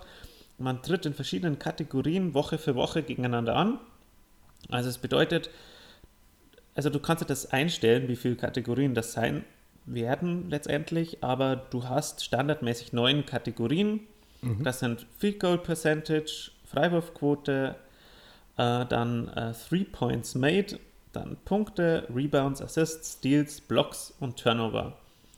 Und da trittst du direkt gegen deinen Gegner an und alle Spieler, die du gedraftet hast, ähm, deren Statistiken werden alle zusammengezählt und am Ende der Woche ähm, gegen dein Gegenüber abgerechnet. Und wer mehr ähm, Dreierpunkte, Rebounds, Assists, Steals, Blocks hat, ähm, der gewinnt. Außer bei Turnover, da gewinnt natürlich derjenige, der weniger hat. Und ähm, genau. Und deswegen ähm, kommt dann immer so Ergebnisse zustande bei neuen Kategorien, natürlich wie 4 zu 5 oder 3 zu 6 oder sowas. Ja, also In den wenigsten Fällen gibt es mal ein Unentschieden. Genau, also man, man gewinnt halt immer eine Kategorie und weil du jetzt gesagt hast, man tritt gegeneinander an. Also es ist halt so in, in, in dieser Woche, was ich, spiele ich gegen Christian, also mein Team gegen Christians Team, nächste Woche mein Team gegen Matts Team und so weiter. Ähm, und dann Genau. ist es wirklich so ein Manager gegen den anderen Manager für eine Woche und am Ende der Woche wird halt alles zusammengerechnet. Und was ich noch wichtig finde, so als Unterschied, ist, ähm, dass ja hier den Spielern keine finanziellen Werte hinterlegt sind. Also heißt jetzt nicht irgendwie True Genau. Holiday kostet 8 Millionen oder was, sondern es geht dann halt darum, dass, also zum einen, der mag einen ideellen Wert haben für den einen oder anderen, weil er halt sagt, ich bin Die Hard True Holiday Fan, ich muss den unbedingt haben. Ähm, und ansonsten kann man sich natürlich letztendlich einfach an den Statistiken orientieren und dem dann halt einen Wert beimessen und sich dann beim Traden halt überlegen, ähm, okay, wenn ich den und den dafür kriege, ähm, bringt er mich weiter. Aber es ist ja beim US-Manager so, dass da guckst du einfach auf die Gesamtpunktzahl. Ne? Also da ist dir eigentlich fast Mhm. wurscht. Da ist nur wichtig, dass du eine Gesamt-Fantasy-Punktzahl hast. Hier ist es ja anders. Hier kann es ja durchaus zum Beispiel sein, dass du sagst, okay, mein Team ist, ich habe super starke äh, Rebounder und ich habe äh, super starke Scorer, aber bei mir kann einfach keiner einen Assist äh, austeilen. Und deswegen verliere ich halt die Kategorie immer. Aber wenn ich jetzt nochmal jemanden hätte, der halt viel Assist spielen könnte, dann könnte ich mir möglicherweise diese Kategorie auch noch holen und dann damit die Woche gewinnen. Das heißt, da guckt man dann schon nochmal eher auf die einzelnen Statistiken und rechnet nicht einfach alles plump zusammen. Genau. Und man kann sich auch immer jemand von der Free Agent List holen, der dir dann diese Woche noch weiterhelfen kann. Das bedeutet, du kannst pro Woche vier Spieler ähm, verpflichten, Free Agents, und dafür auch jemand anderen entlassen. Ein hartes Geschäft für die Spieler. Das ist echt ein hartes Geschäft. Also bei mir sind schon, ich weiß gar nicht, 14 Spieler rausgeflogen oder so. Ging schon ein bisschen hin und her. Ja, also ich, wir können kurz mal vielleicht darüber reden, wie wir das Ganze angegangen sind. Ähm, ich würde euch da kurz den Vortritt lassen und dann ähm, würde ich da mal sagen, wie ich das gemacht habe, weil ich spiele ja in zwei Yahoo-Ligen. Ich spiele ja auch noch bei Andreas mit vom Airball Podcast und Andreas Shoutout. spielt übrigens auch bei uns mit. Genau, Shoutout an ihn. Genau. Insofern. Also bei uns sind übrigens auch Patrick Preis dabei, äh, Andreas vom Airball Podcast, Also jede Menge Prominenz am Start. Und meine Frau natürlich, die darf ich nicht vergessen zu erwähnen. Ja, ich wollte gerade sagen, Ja, wenn du die- gerade bei Prominenz warst, dann müssen wir die als erstes nennen. Bisher besser war als du, glaube ich, ne? Also, das, das sei am Rande mal gesagt. Ja, und ich kann auch Schaut dazu auch sagen, meine Frau spielt auf gar keinen Fall mit, weil die, äh, glaube ich, macht alles lieber als das. Und ich kann es auch irgendwie nachvollziehen. Ähm, Christian, äh, wie bist du vorgegangen? Ja, man muss vielleicht davor noch mal ähm, ein bisschen erklären, wie die Draft eigentlich funktioniert. Mhm. Ähm, weil ich glaube, wenn ich das, Matt, korrigiere mich, es gibt auch verschiedene Draft-Varianten, ne? Genau. Ähm, das war ja die Snake, äh, Snake Draft-Variante. Kannst, kannst du noch mal kurz erklären, einfach wie das System da ist? Ich glaube, dann versteht man besser, wie wir da auch rangegangen sind. Mhm. Genau, also jeder bekommt am Anfang der Saison einen Draftplatz zugewiesen. Ähm, ich habe das so gemacht, ich habe das ausgelost für jeden, der dabei ist. Also Samo war zu dem Zeitpunkt noch nicht dabei, der hatte jemand ersetzt. Und ich habe den, den, den Draftplatz ausgelost und ähm, man draftet immer in, in einem Snake Draft, das bedeutet halt, es äh, oh Gott, jetzt habe ich den Faden verloren. Äh, der erste dra- draftet in der nächsten Runde als letztes. Genau, also So es geht einmal von vorne erklärt. die ganze Liste durch und dann einmal die Liste wieder von hinten und dann wieder die Liste von vorne. Ne? Also ähm, Richtig. Genau, deswegen war ich jetzt zum Beispiel der zweite Pick und dann halt erst bei zwölf Leuten der 23. und eben nicht der 24., weil ich ja der zweite war. Und dann geht es aber wieder von vorne los, deswegen hatte ich dann gleich wieder den 26. Pick, also dann nur drei später. Und dann musste ich halt Genau. wieder ewig warten bis zum 47. und so weiter. Und wenn man in der Mitte irgendwo ist, äh, der Liga, dann ist es natürlich ein bisschen verteilter. Dafür hat man halt keinen frühen Pick. Genau. Genau. Und man ist ein bisschen bevorzugt, wenn man in der Mitte ist, äh, wie wenn man irgendwo äh, an, äh, sage ich mal, letzter Stelle äh, pickt. Da hat man schon ein bisschen einen Nachteil. Das stimmt, ja. Genau, das muss man immer so ein bisschen als äh, Grundlage sehen, äh, wie man da überhaupt rangehen kann. Ähm, ja, wie bin ich an das Spiel herangegangen? Ich habe, wie gesagt, es war meine Premierensaison, deswegen äh, alles sehr unausgegoren. Aber ich habe mir erstmal gedacht, ich will vor allem Spieler im Team haben, die nicht so eindimensional sind. Ähm, und ich habe mir gedacht, dass dieses Prinzip äh, beherzige ich erstmal eine ganze Weile in der Draft und irgendwann schaue ich dann, welche speziellen, äh, speziellen Kategorien äh, sollte ich noch verbessern? Wo fehlt es mir echt noch? Mhm. Und bis dahin versuche ich halt Spieler reinzuholen, die ähm, von allen so ein bisschen was können. Also ein Typ, den ich ähm, unbedingt haben wollte, deshalb war zum Beispiel Pascal Siakam. Mhm. Das ist vielen vielleicht gar nicht so bewusst, aber der wirklich in extrem unterschiedlichen Kat Kategorien liefern kann. Also beispielsweise halt nicht nur Punkte und Rebounds, sondern, äh, sondern auch Assists. Der hat auch Blocks mal dabei. Ähm, dann, ähm, dann hat er auch mal einen Dreier, kann er einstreuen.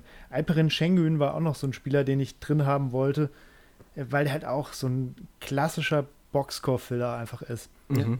Äh, ich habe deshalb auch Wendell Carter Jr. reingeholt, auch so ein Big. Also ich habe immer geschaut, dass die Bigs auch in der Lage sind, äh, mal Pässe zu spielen. Josh Giddy habe ich vorhin schon erwähnt, den wollte ich auch drin haben. Das war so ein bisschen die Herangehensweise. Und ähm, was man nicht vergessen darf bei so einer Draft, ich glaube, es war eine Minute, hast du pro Pick Zeit. Ja. War Mhm. so, ne? Genau. Und das ist natürlich auch ein gewisser Zeitdruck. Also man kann sich da sehr gut, glaube ich, darauf vorbereiten. Was ich aber dann schon ähm, gemerkt habe, war ab einem gewissen Zeitpunkt, ich hatte so ein paar Spieler bekommen, die ich haben wollte. Dann wurden mir so ein paar natürlich auch weggeschnappt, wie das halt so ist. Mhm. Und dann musst du dann, äh, ja, dann geht's halt los, dann bist du mal überlegen. Und dann machst du nicht mehr permanent so gute Picks. Und dann hast Genau. du irgendwie nur noch Ja. im Kopf, okay, ich brauch, ich brauch Blocks, ich brauch Blocks. Und dann schaust du irgendwie nach Spielern und dann hast du auf einmal Nick Claxton im Team und denkst dir irgendwann, warum habe ich Nick Claxton ins Team geholt? Ah ja, stimmt. Ich wollte irgendwie großer Spieler, Rebounds und sowas wollte ich haben. Und ähm, ja, so gehst du halt weiter und ich glaube, es ist am Ende auch irgendwann egal.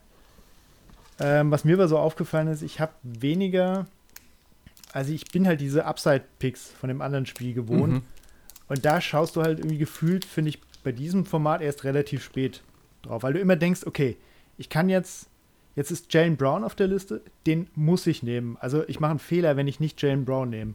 Obwohl du dir denkst, na, in 10 Picks kommt eigentlich der Spieler, den ich gerne hätte, aber ich muss jetzt den nehmen. Ja. Mhm. Das war so ein bisschen mein Gefühl Ja. dabei. Deswegen bin ich mit meinem Vorgehen nicht hundertprozentig zufrieden, aber ich glaube, so das Team, was am Ende rumkam, war ganz, war ganz okay dann. Ja, Ist super bis jetzt.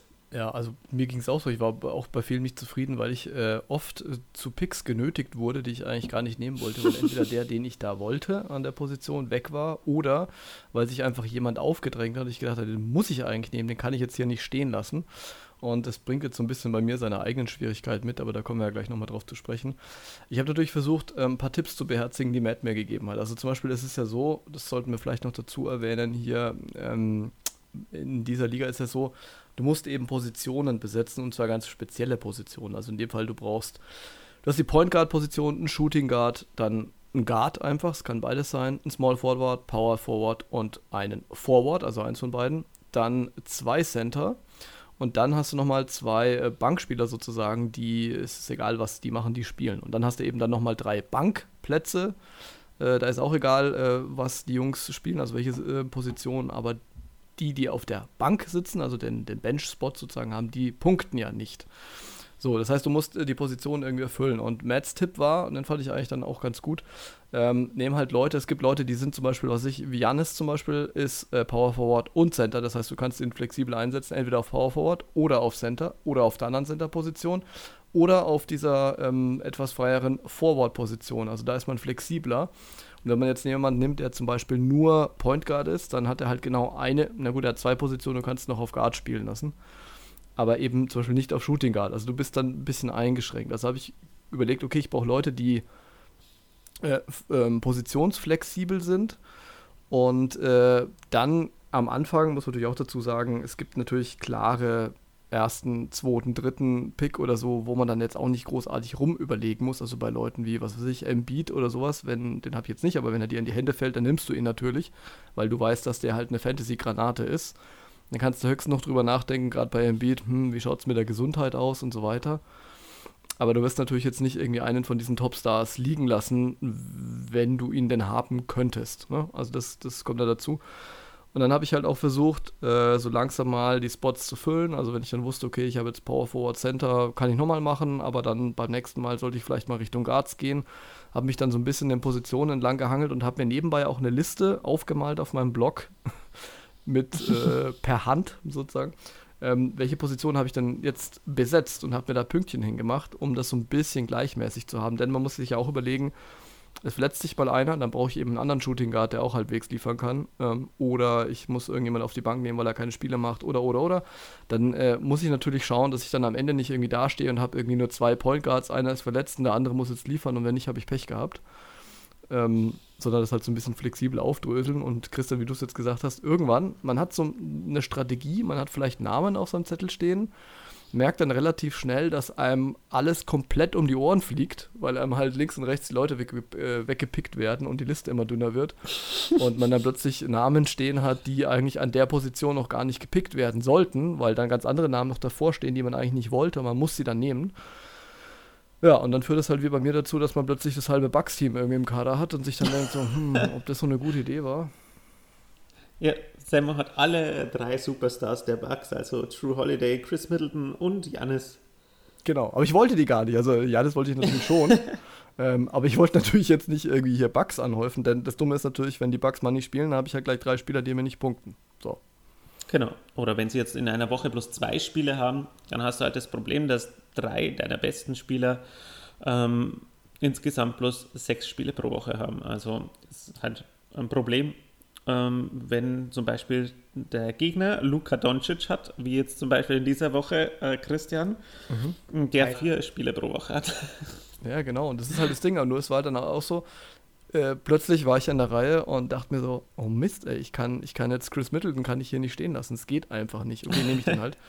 Und äh, so ging es halt voran und dann hatte ich halt plötzlich hier die komplette Big Three. Ich meine, die können natürlich auch mal die Woche gewinnen, wenn die zufällig mal vier Spiele ja. die Woche haben, dann ähm, kann aus einem Nachteil auch schnell einen Vorteil machen. Aber ja, ich, ja, ich bin so semi-zufrieden, sagen wir es mal so. Ansonsten bin ich eigentlich nicht, also wenn man das jetzt mal außen vor lässt, komme ich mit meinem Kader schon ganz gut klar eigentlich. Ja. Also bei mir war es so, ich war tatsächlich an Draft-Position äh, Nummer 6, glaube ich, war ich dran zu draften. Mhm. Und ich habe mir gedacht, ja, jetzt spielst du dieses Jahr in zwei Fantasy-Ligen bei Yahoo, äh, bei Andreas und hier. Und hier hast du die letzten Jahre recht erfolgreich performt. Jetzt machst du mal, äh, schaust du mal, wo du bei Andreas landest.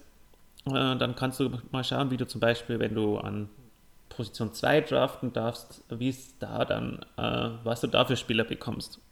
Dann hat Andreas ausgelost und wo bin ich hingefallen? Auf Position 6, mhm. genau wie in meiner Liga. Mhm. So, dann habe ich mir gedacht, jetzt machst du es aber trotzdem. Das wäre blöd, wenn du jetzt wieder dieselben Spieler nimmst, bei Andreas wie hier. Und dann habe ich mir gedacht, jetzt machst du es bei Andreas so. Bei Andreas nimmst du nur Leute, die massig Upside haben und alle sehr jung sind. Mhm. Und lauter Lieblingsspieler. Und in meiner Liga, da nimmst du nur Best Available und versuchst dann mit Trades ähm, und Roster-Moves halt dann irgendwie das bestmöglichste Team zusammenzubekommen. Einfach mal zwei komplett verschiedene Ansätze zu fahren. Mhm.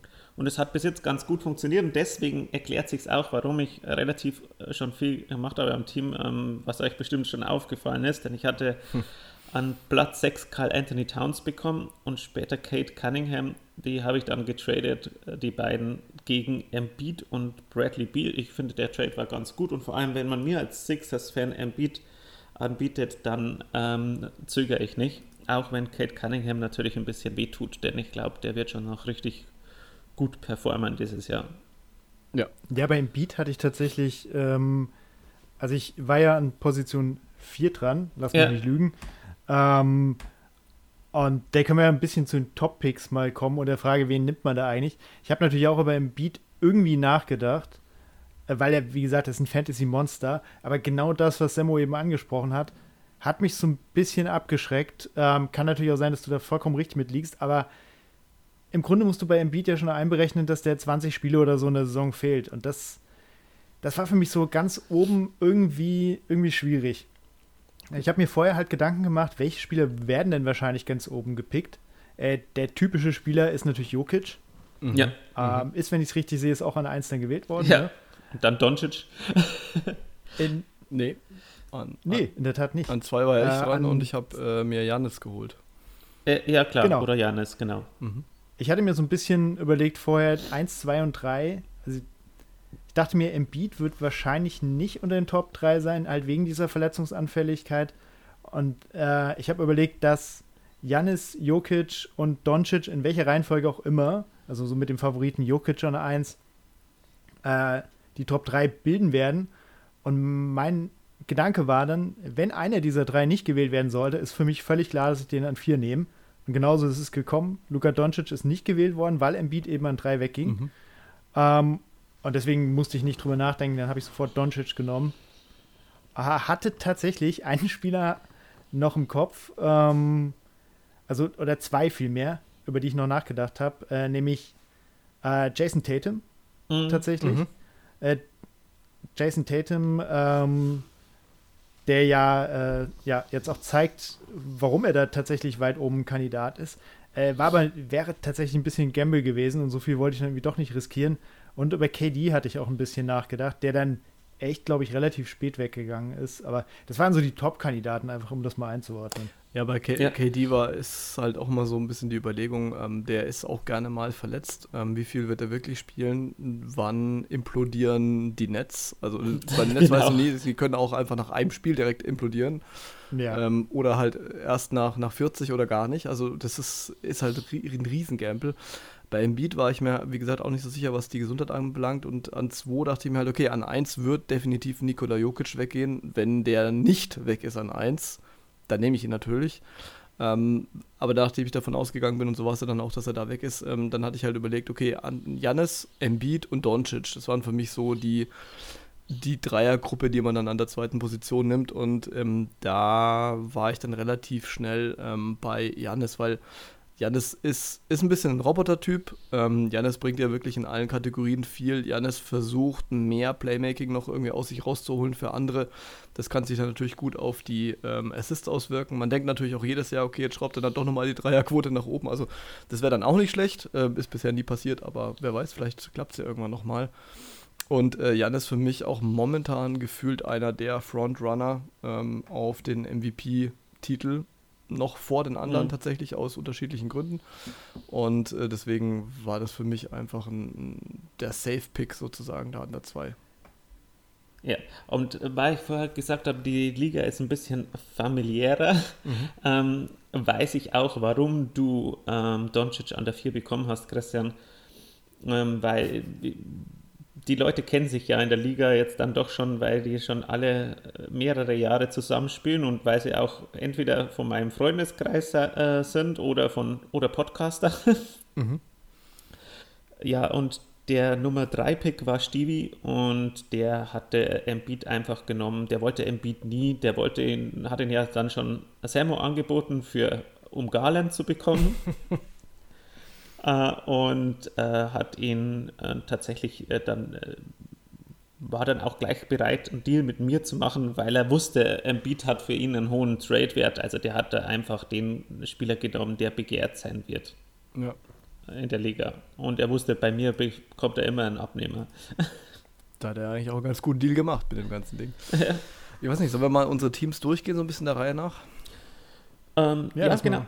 Genau, und vielleicht äh, stellt jeder mal sein Team vor ähm, und mit welchem Spieler das ein, äh, seinem Team am unzufriedensten ist und dann mit welchem Spieler das am zufriedensten ist. Das wäre vielleicht ganz cool.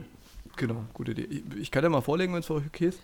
Ja, Ähm, also wie gesagt, Janis an 2, dann war ich wieder dran an 23 und ähm, da war erst so mein erster Gedanke, also jetzt mal ganz abgesehen von Best Player Available und so, ähm, ich weiß jetzt auch nicht mehr genau, wer jetzt da direkt davor oder danach war, das wäre jetzt ein bisschen zu viel äh, rum, äh, rumgeklicke hier. Ähm, habe ich mal gedacht, okay, ich brauche jetzt irgendwen, der mir das Spiel organisiert. Mit Janis habe ich halt jemanden, der bringt mir ein bisschen alles. Assist vielleicht weniger, also schaue ich jetzt mal jemanden, dass, dass jemanden finde, der das gut macht. Da bin ich bei, bei Darius Garland gelandet. Ähm, wusste natürlich nicht, dass der direkt eins aufs Auge kriegt. Ich vielleicht auch direkt mal den Deal hier für Embiid angenommen. Aber ähm, Garland sollte natürlich jemand sein, der da das Spiel in, ähm, in Cleveland organisiert, ähm, der dieses Jahr vielleicht noch mehr, also Floor General ist für ihn natürlich der falsche Begriff, ne? aber der so ein bisschen mehr von diesem Typus äh, übernehmen dürfte bei den Mitspielern und bei Mitchell neben sich und so weiter. Und deswegen habe ich mal auf den gesetzt. Dann äh, war ich hier schon wieder dran an 26 und dann stand da einfach Rudy Gobert direkt auf dem Board. Und ich habe mir gedacht, okay, Rudy immer gut für mal 20 Rebounds, keine Ahnung, kann dir auch mal drei, vier Blocks raushauen. Wenn ich also in der Block-Kategorie ähm, stark dastehen will und Janis habe ich ja schon mit vielen Blocks, dann packe ich jetzt einfach Rudy Gobert dazu. Der wird jetzt nicht punkten wie ein Wilder, aber er wird mir auf jeden Fall halt äh, unter allem, bei allem, was man so unter dem Korb anrichten kann, äh, ziemlich viel bringen. Also nehme ich den. Dann war da eine ganze Weile lang Ruhe und dann ist mir eben Chris Middleton in die Hand gefallen. Und äh, natürlich, der ist jetzt erstmal momentan verletzt. Ich hoffe, dass er so schnell wie möglich wiederkommt. Äh, steht jetzt halt auf der Injury List. Das ist ein bisschen blöd. Ähm, auf der anderen Seite ist er natürlich einer, der, der halt auch alles geben kann. Ne? Also er, der bringt Assists, der bringt Rebounds, der bringt Punkte, der ist ein guter Verteidiger, der bringt dir auch mal Steals, auch mal einen Block, wenn es sein muss. Also da, da kannst du dich drauf verlassen. Die, vor allem seine Quoten sind in der Regel gut. Also schießt er dann irgendwas um die 40 Prozent von der Dreierlinie, hoffentlich auch nach der Verletzung noch. Deswegen äh, bin ich einfach nicht drum rumgekommen. Und äh, dann hatten wir vor der Draft, äh, Matt und ich, ziemlich viel über True Holiday geredet. Und du hast mir den sehr, sehr schmackhaft gemacht, so als Fantasy-Spieler. Und ich habe es mir so ein bisschen durch den Kopf gehen lassen. War ja drei Picks schon wieder äh, später dran. Also erst 47, dann 50. Und ja, und dann stand da True Holiday. Und habe ich mir gedacht, na, kann, ich den jetzt, kann ich den jetzt da liegen lassen? Nee, ich will den gar nicht. Ich habe ja schon zwei Bucks. Das macht doch überhaupt keinen Sinn. Dann habe ich mal geguckt, wer so nach True Holiday auf dem Board war. Und war halt echt ein bisschen unterwältigt so im Vergleich. Dann habe ich mir gedacht, na okay, was soll's. Ähm, dann habe ich auf jeden Fall meinen Point Guard Spot da vorne mal besetzt mit Garland und Holiday. Kann ja auch schlechter laufen, also nehme ich den.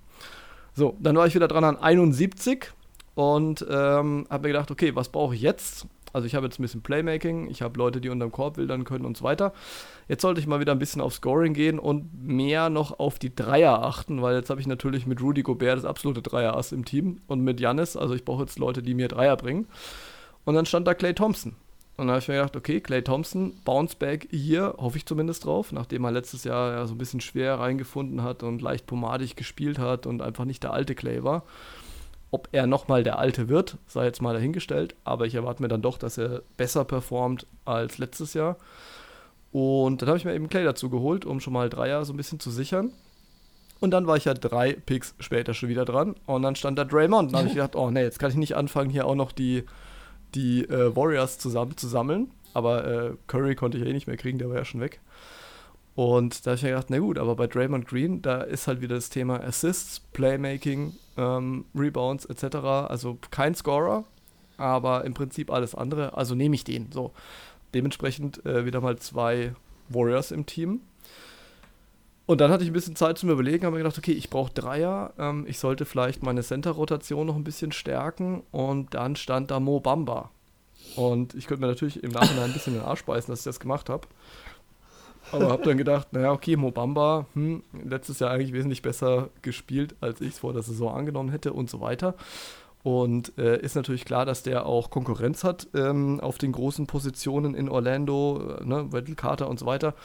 Ähm, womit ich natürlich nicht gerechnet hatte, war, dass Bol Bol eben mehr oder weniger fast alle Minuten klaut. Also der spielt ja jetzt äh, weniger und kriegt da weniger Spielanteile und hat, also das ist vielleicht mein, ja, nicht mein schlechtester Pick, aber ein schlechter Pick jetzt, äh, also Stand jetzt. Und wir sind ja hier quasi schon wieder Overreaction-mäßig unterwegs, weil so lange läuft die Saison ja noch nicht. Aber ich bin nicht zufrieden mit Mobamba, oder war es nicht, deswegen ist er auch schon wieder weg. Und ähm, dann an 98 ähm, habe ich mir überlegt, okay, ich sollte mein Scoring weiter stärken. Und dann stand da Norman Powell, also habe ich den direkt eingecashed, zack. Ähm, weil ich natürlich davon ausgegangen bin, dass sowohl Paul George als auch Kawhi viel resten werden, was sie auch tun. Ähm, und dahinter steht dann eben Norman Powell, der eigentlich auch ganz gut drauf ist. Dann habe ich ein bisschen auf Dreier noch geschielt. Also dann wurde es wirklich so ein bisschen wild. Da muss man natürlich auch sagen, man muss halt ein bisschen schauen, was einem das Board bietet. Ähm, habe dann Seth Curry gepickt an 119 und äh, Joe Harris gleich noch hinterher an 122. Beide jetzt verletzt, beides dumme Picks, okay. ähm, da musste ich natürlich ein bisschen reagieren. Und dann an 143 ist mir Gary Payton, der Zweite, in die Hände gefallen. Da habe ich mir gedacht, eigentlich eine gute Idee. Bisher war es natürlich überhaupt keine gute Idee, weil er verletzt ist. So. Aber ähm, grundsätzlich ähm, wäre ja Gary Payton wahrscheinlich äh, eine ganz gute Wahl gewesen, vor allem an 143, weil, so war zumindest mein Gedanke, die Blazers ja dringend jemanden brauchen neben Lillard, der halt Defense spielt. Das war ja die letzten Jahre immer das Problem. Ähm, diese Simmons-Lillard-Kombo wirft natürlich teilweise irgendwie so ein bisschen Fragezeichen auf. Ich meine, ich darf jetzt nicht zu viel dazu sagen, weil die ja offensichtlich eines der besten Teams der Saison sind, momentan. Aber sie brauchen definitiv dann noch einen Verteidiger. Und äh, ich rechne mir schon auch im Laufe der Saison aus, dass Gary Payton da eine große Rolle spielen wird. Also zumindest mal viele Minuten kriegen wird. Und an 143 kann man das dann schon mal machen. Ähm, steht jetzt halt bei mir auf der Injury List. Ich habe ihn noch nicht weggedealt. Und dann habe ich an 146 noch gedacht, okay, hm, jetzt nehme ich nochmal denjenigen, der mir in allen Kategorien ein bisschen was bringt, ohne jetzt speziell auf was zu gehen. Und da stand dann Dorian Finney-Smith der ja gut gespielt hat, äh, vor allem letztes Jahr, der gute Quoten geworfen hat, der überall ein bisschen was macht, der ein guter Verteidiger ist, der, der vorne mal Lücken füllen kann, aber von allem jetzt halt nicht besonders heraussticht. Da habe ich mir gedacht, okay, den nehme ich jetzt so ein bisschen als, als All-Around-Glue-Guy. Ähm, ja, hat sich nicht so richtig ausgezahlt, deswegen ist er mittlerweile auch weg. Und bevor wir jetzt hier oder ich jetzt hier ins Bewerten gehe, würde ich sagen, äh, Christian, mach du mal weiter. Ja, gerne. Also Doncic habe ich ja schon als meinen ersten Spieler erwähnt. Ähm, das hat dann zur Folge gehabt, weil ich ja relativ früh gepickt habe, weil ich erstmal ein bisschen warten musste. Und dann ist natürlich, also ich meine, ich hätte mir Spieler wie Terrace Halliburton, LaMelo Ball oder so, die hätte ich mir gerne reingeholt. Aber mir war natürlich auch klar, dass ab einem gewissen Zeitpunkt es schwierig wird, sie zu bekommen. Umso äh, erfreuter war ich, dass ich Anthony Edwards noch an 21 bekommen konnte. Hm. Muss aber sagen, dass er tatsächlich bisher ja äh, nicht fantasy-technisch nicht so überragend äh, performt. Liegt an so ein paar Punkten, also relativ viele Turnover, ähm, schlechte Freiwurfquote. Ähm, also der hat noch ein bisschen Luft nach oben, aber er ist natürlich jemand, der in auch vielen Kategorien was liefern kann. Ich habe jetzt schon festgestellt, dass mein Team, glaube ich, in Punkten ziemlich viel Potenzial hat. Dafür ähm, wird es dann in anderen Kategorien zum Teil relativ dünn. Das muss ich wahrscheinlich als äh, Rookie in diesem Format auch noch lernen, ähm, dass man halt echt in vielen, vielen Kategorien ähm, am Ende liefern muss. Ähm, so, wie ging es weiter? Dann habe ich meinen Wunschspieler an 28 bekommen mit Pascal Siakam, ähm, mit dem ich auch echt sehr zufrieden bin bisher. Mhm. Also war ein bisschen der Gamble. Ich hatte, glaube ich, Kate Cunningham auf der Liste. Ich weiß gar nicht mehr, wann er wegging. Matt, du hast ihn gepickt, wenn ich es richtig im Kopf habe, ne? Mhm, An drei, also äh, ähm, an 32. Ich hatte Genau, den dritten genau. Pick bekommen. Das war für mich so ein bisschen die Frage, nämlich Pascal Siakam oder Kate Cunningham.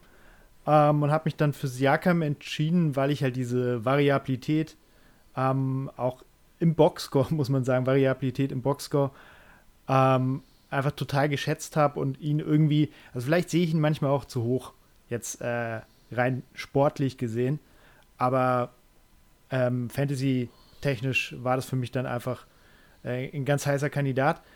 Dann kam ein Spieler, der, ich habe das schon angedeutet, der mir so ein bisschen in die Hände gefallen ist, den ich überhaupt nicht auf der Liste hatte, ähm, nämlich Jalen Brown an 45.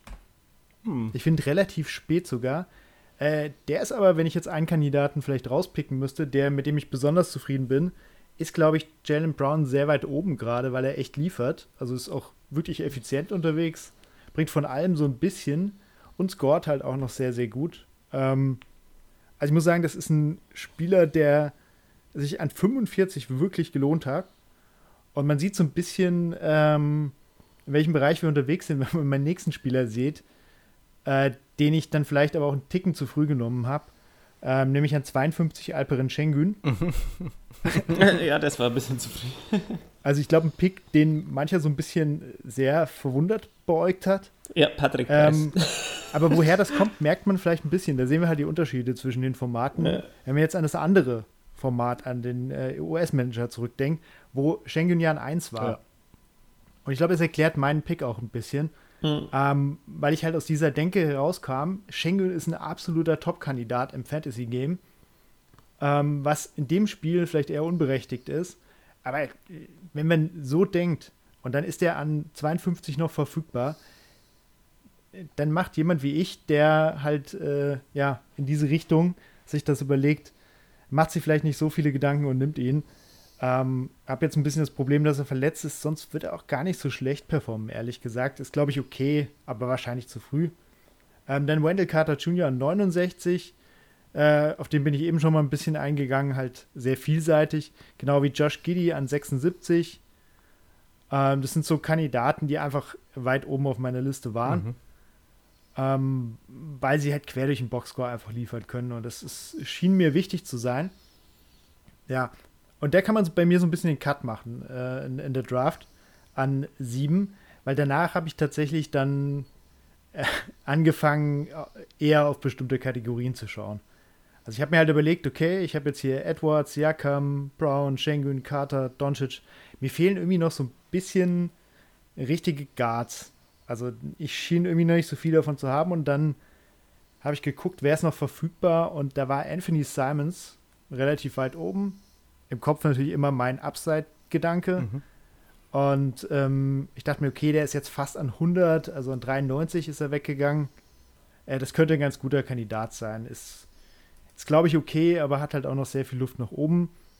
Dann an 100, da war ich ein bisschen überrascht, dass er noch verfügbar war. Archie Barrett, der vielleicht für das andere Format ähm, ein schlechter Pick war, äh, weil er halt vielleicht nicht diese krasse Upside in dieser Saison haben wird. Aber ich glaube, in dem Spiel an 100, mit dem, was er liefern kann, ist es ein Kandidat, der okay ist.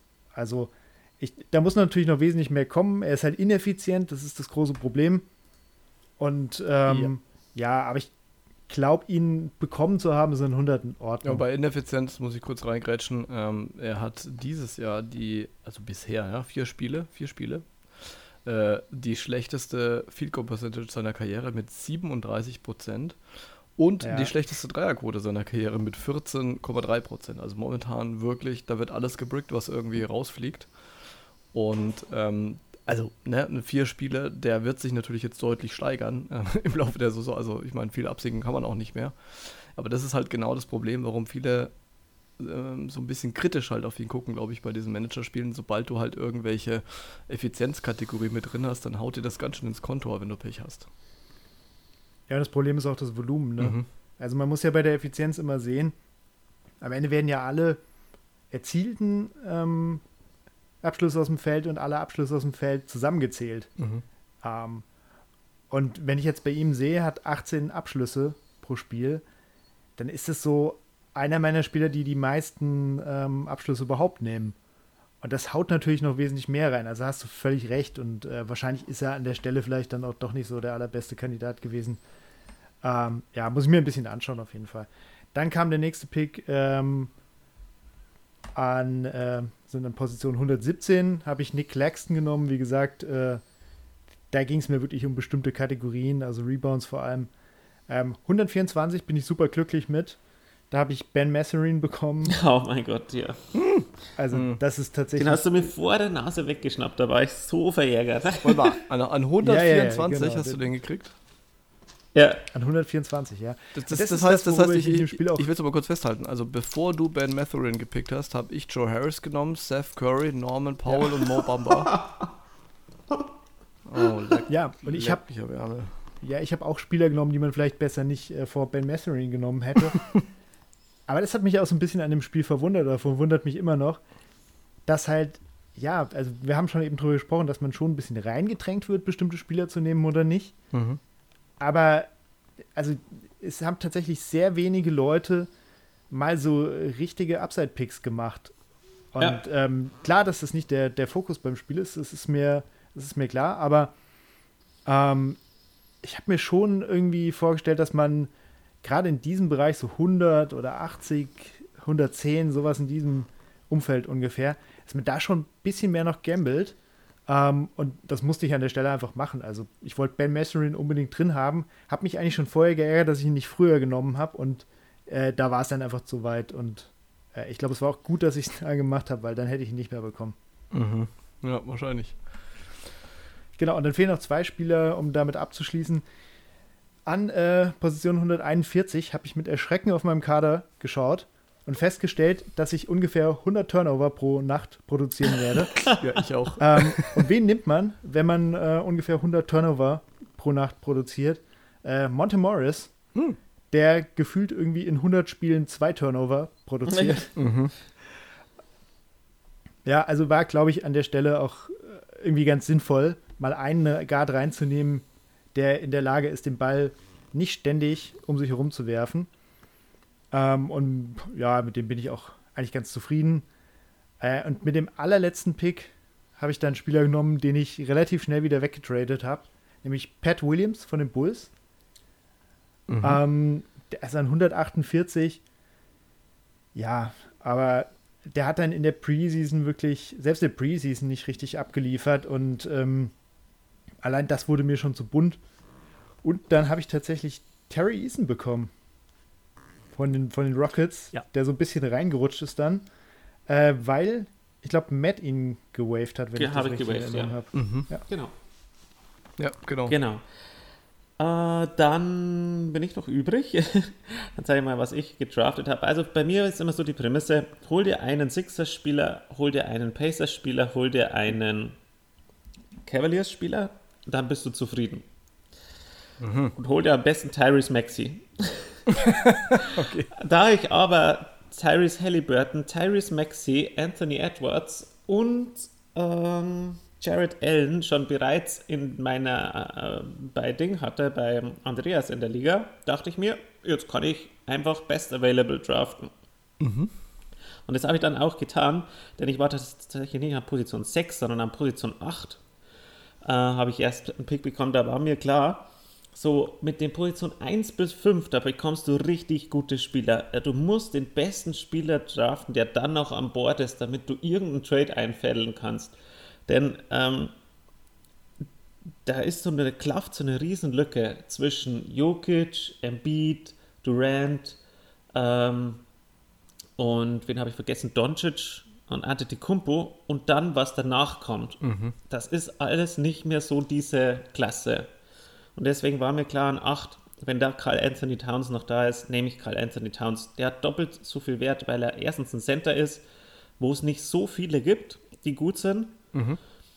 Und äh, weil er halt auch der best, äh, beste Spieler war, der noch zu haben war. Dann haben wir gedacht, ja, also äh, zuerst habe ich mir gedacht, nimmst du Lamello Ball, du tust so ein bisschen über äh, pickst du ein bisschen über und nimmst LaMelo Ball mit dem ersten Pick. Aber dann habe ich gegambelt und habe tatsächlich Kyle Anthony Towns, also wirklich best available genommen.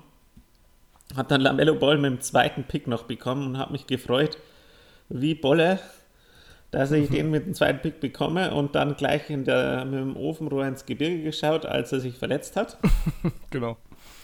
Da musste ich dann gleich handeln und traden, damit ich wenigstens irgendwas bekomme, was mir noch ein bisschen Assists äh, bringt, aber da komme ich später dazu. Dann habe ich tatsächlich mit meinem dritten Pick, also an Stelle an mit, mit 32. Pick, äh, insgesamt habe ich Kate Cunningham bekommen.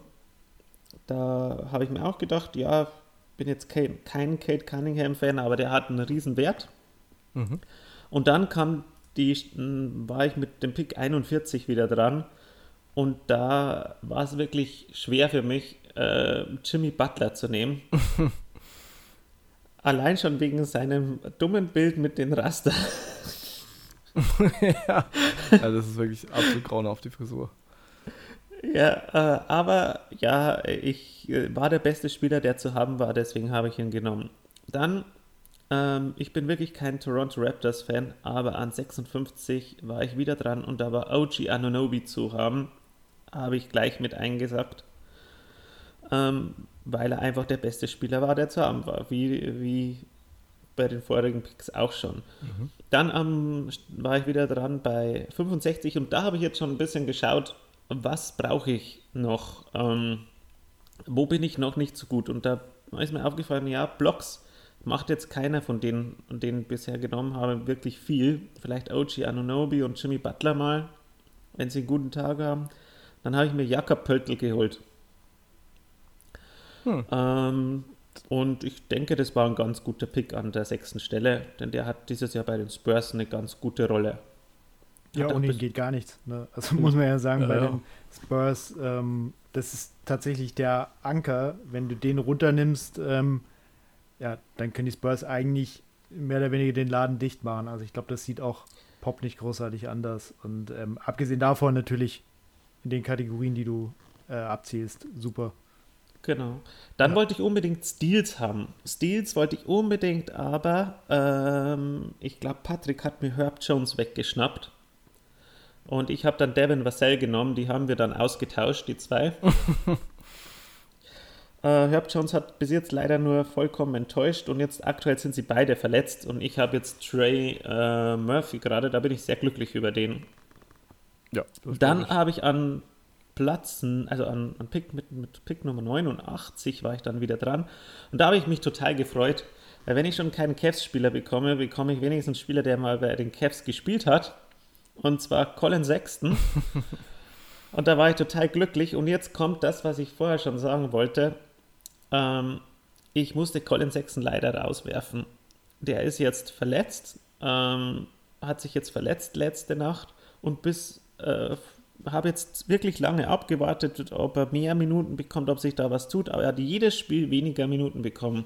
Im ersten Spiel 21, dann die zwei, im zweiten 19, dann 19, dann 15 und jetzt hat er halt wegen der Verletzung bloß 10 Minuten gespielt und das ging mir einfach die Kurve aktuell überhaupt nicht nach oben. Und wenn du dann, wenn es dann in einer Woche so knapp ist wie jetzt diese Woche zwischen Christian und mir, da musst du halt dann reagieren. Und ich habe mir so gedacht, wer bringt denn ungefähr so die Stats, die ich mir von Sexton erhoffen würde? Und das ist Jalen Noel von den Minnesota Timberwolves. Der macht aktuell 16 Punkte und 4 Rebounds, 2 Assists, fast ein Steal und fast 2 Dreier pro Spiel. Damit bin ich zufrieden. Damit kann ich leben. Ja. Und äh, den habe ich mir dann dafür geholt. Und dann äh, habe ich Bobby Portis bekommen an 104. Den habe ich aber dann auch schon getradet, nachdem ich ähm, mit meinem elften Pick, das äh, überspringe ich jetzt mal mit 11, also mit einem elften Pick, also 128 insgesamt, habe ich Dylan Brooks bekommen. Den habe ich zusammen mit Bobby Portis verdient für Julius Randle, damit ich wenigstens ein bisschen die Assists kompensieren kann, die mir durch LaMelo Ball verloren gingen. Ja, okay. Ähm, Genau. Und an, mit Pick, mit meinem Pick Nummer 10, insgesamt Pick 113. Und das war mein bester Pick überhaupt. Er hat mir die erste Woche gerettet. Da konnte ich nämlich gegen Andreas im direkten Duell gewinnen. Mm, ist äh, Kevin Porter Jr. gewesen. Und äh, Kevin Porter Jr. averaged jetzt momentan zwei Dreier, 21 Punkte, 6,4 Rebounds, 5,4 Assists und 1,4 Steals pro Spiel. Ja, es, äh, an der Position ist natürlich massiv. Ja, und das ist ein Spieler, der hat momentan den Wert von äh, einem Kate Cunningham im Fantasy. Und den an dieser Stelle zu bekommen, ist Gold wert gewesen. Und mit meinen 12. und 13. Pick habe ich Daniel Gafford und Terry Eason bekommen. Das sind aber dann diese Spieler, die du immer wieder austauscht. Also mittlerweile habe ich statt denen äh, Bull Bull im Team, der mir äh, Mastic Blocks bringen soll, damit ich da äh, Christian noch überhole. und eben Trey Murphy, ähm, die, der mir da noch ein bisschen so Dreier und Rebounds bringen soll. Also von dem her musste ich schon viel umstellen. Ganz im Gegensatz zu dem, meinem zweiten Fantasy-Team bei Yahoo, da wo ich noch fast gar nichts gemacht habe. Aber es im letztendlich ähm, bin ich ganz zufrieden mit meinem Team jetzt Ja, und kann da jetzt mal äh, so, sag ich mal, wenn jetzt Lamello Ball noch zurückkommt, dann glaube ich, habe ich gute Chancen, da wieder oben dabei zu sein.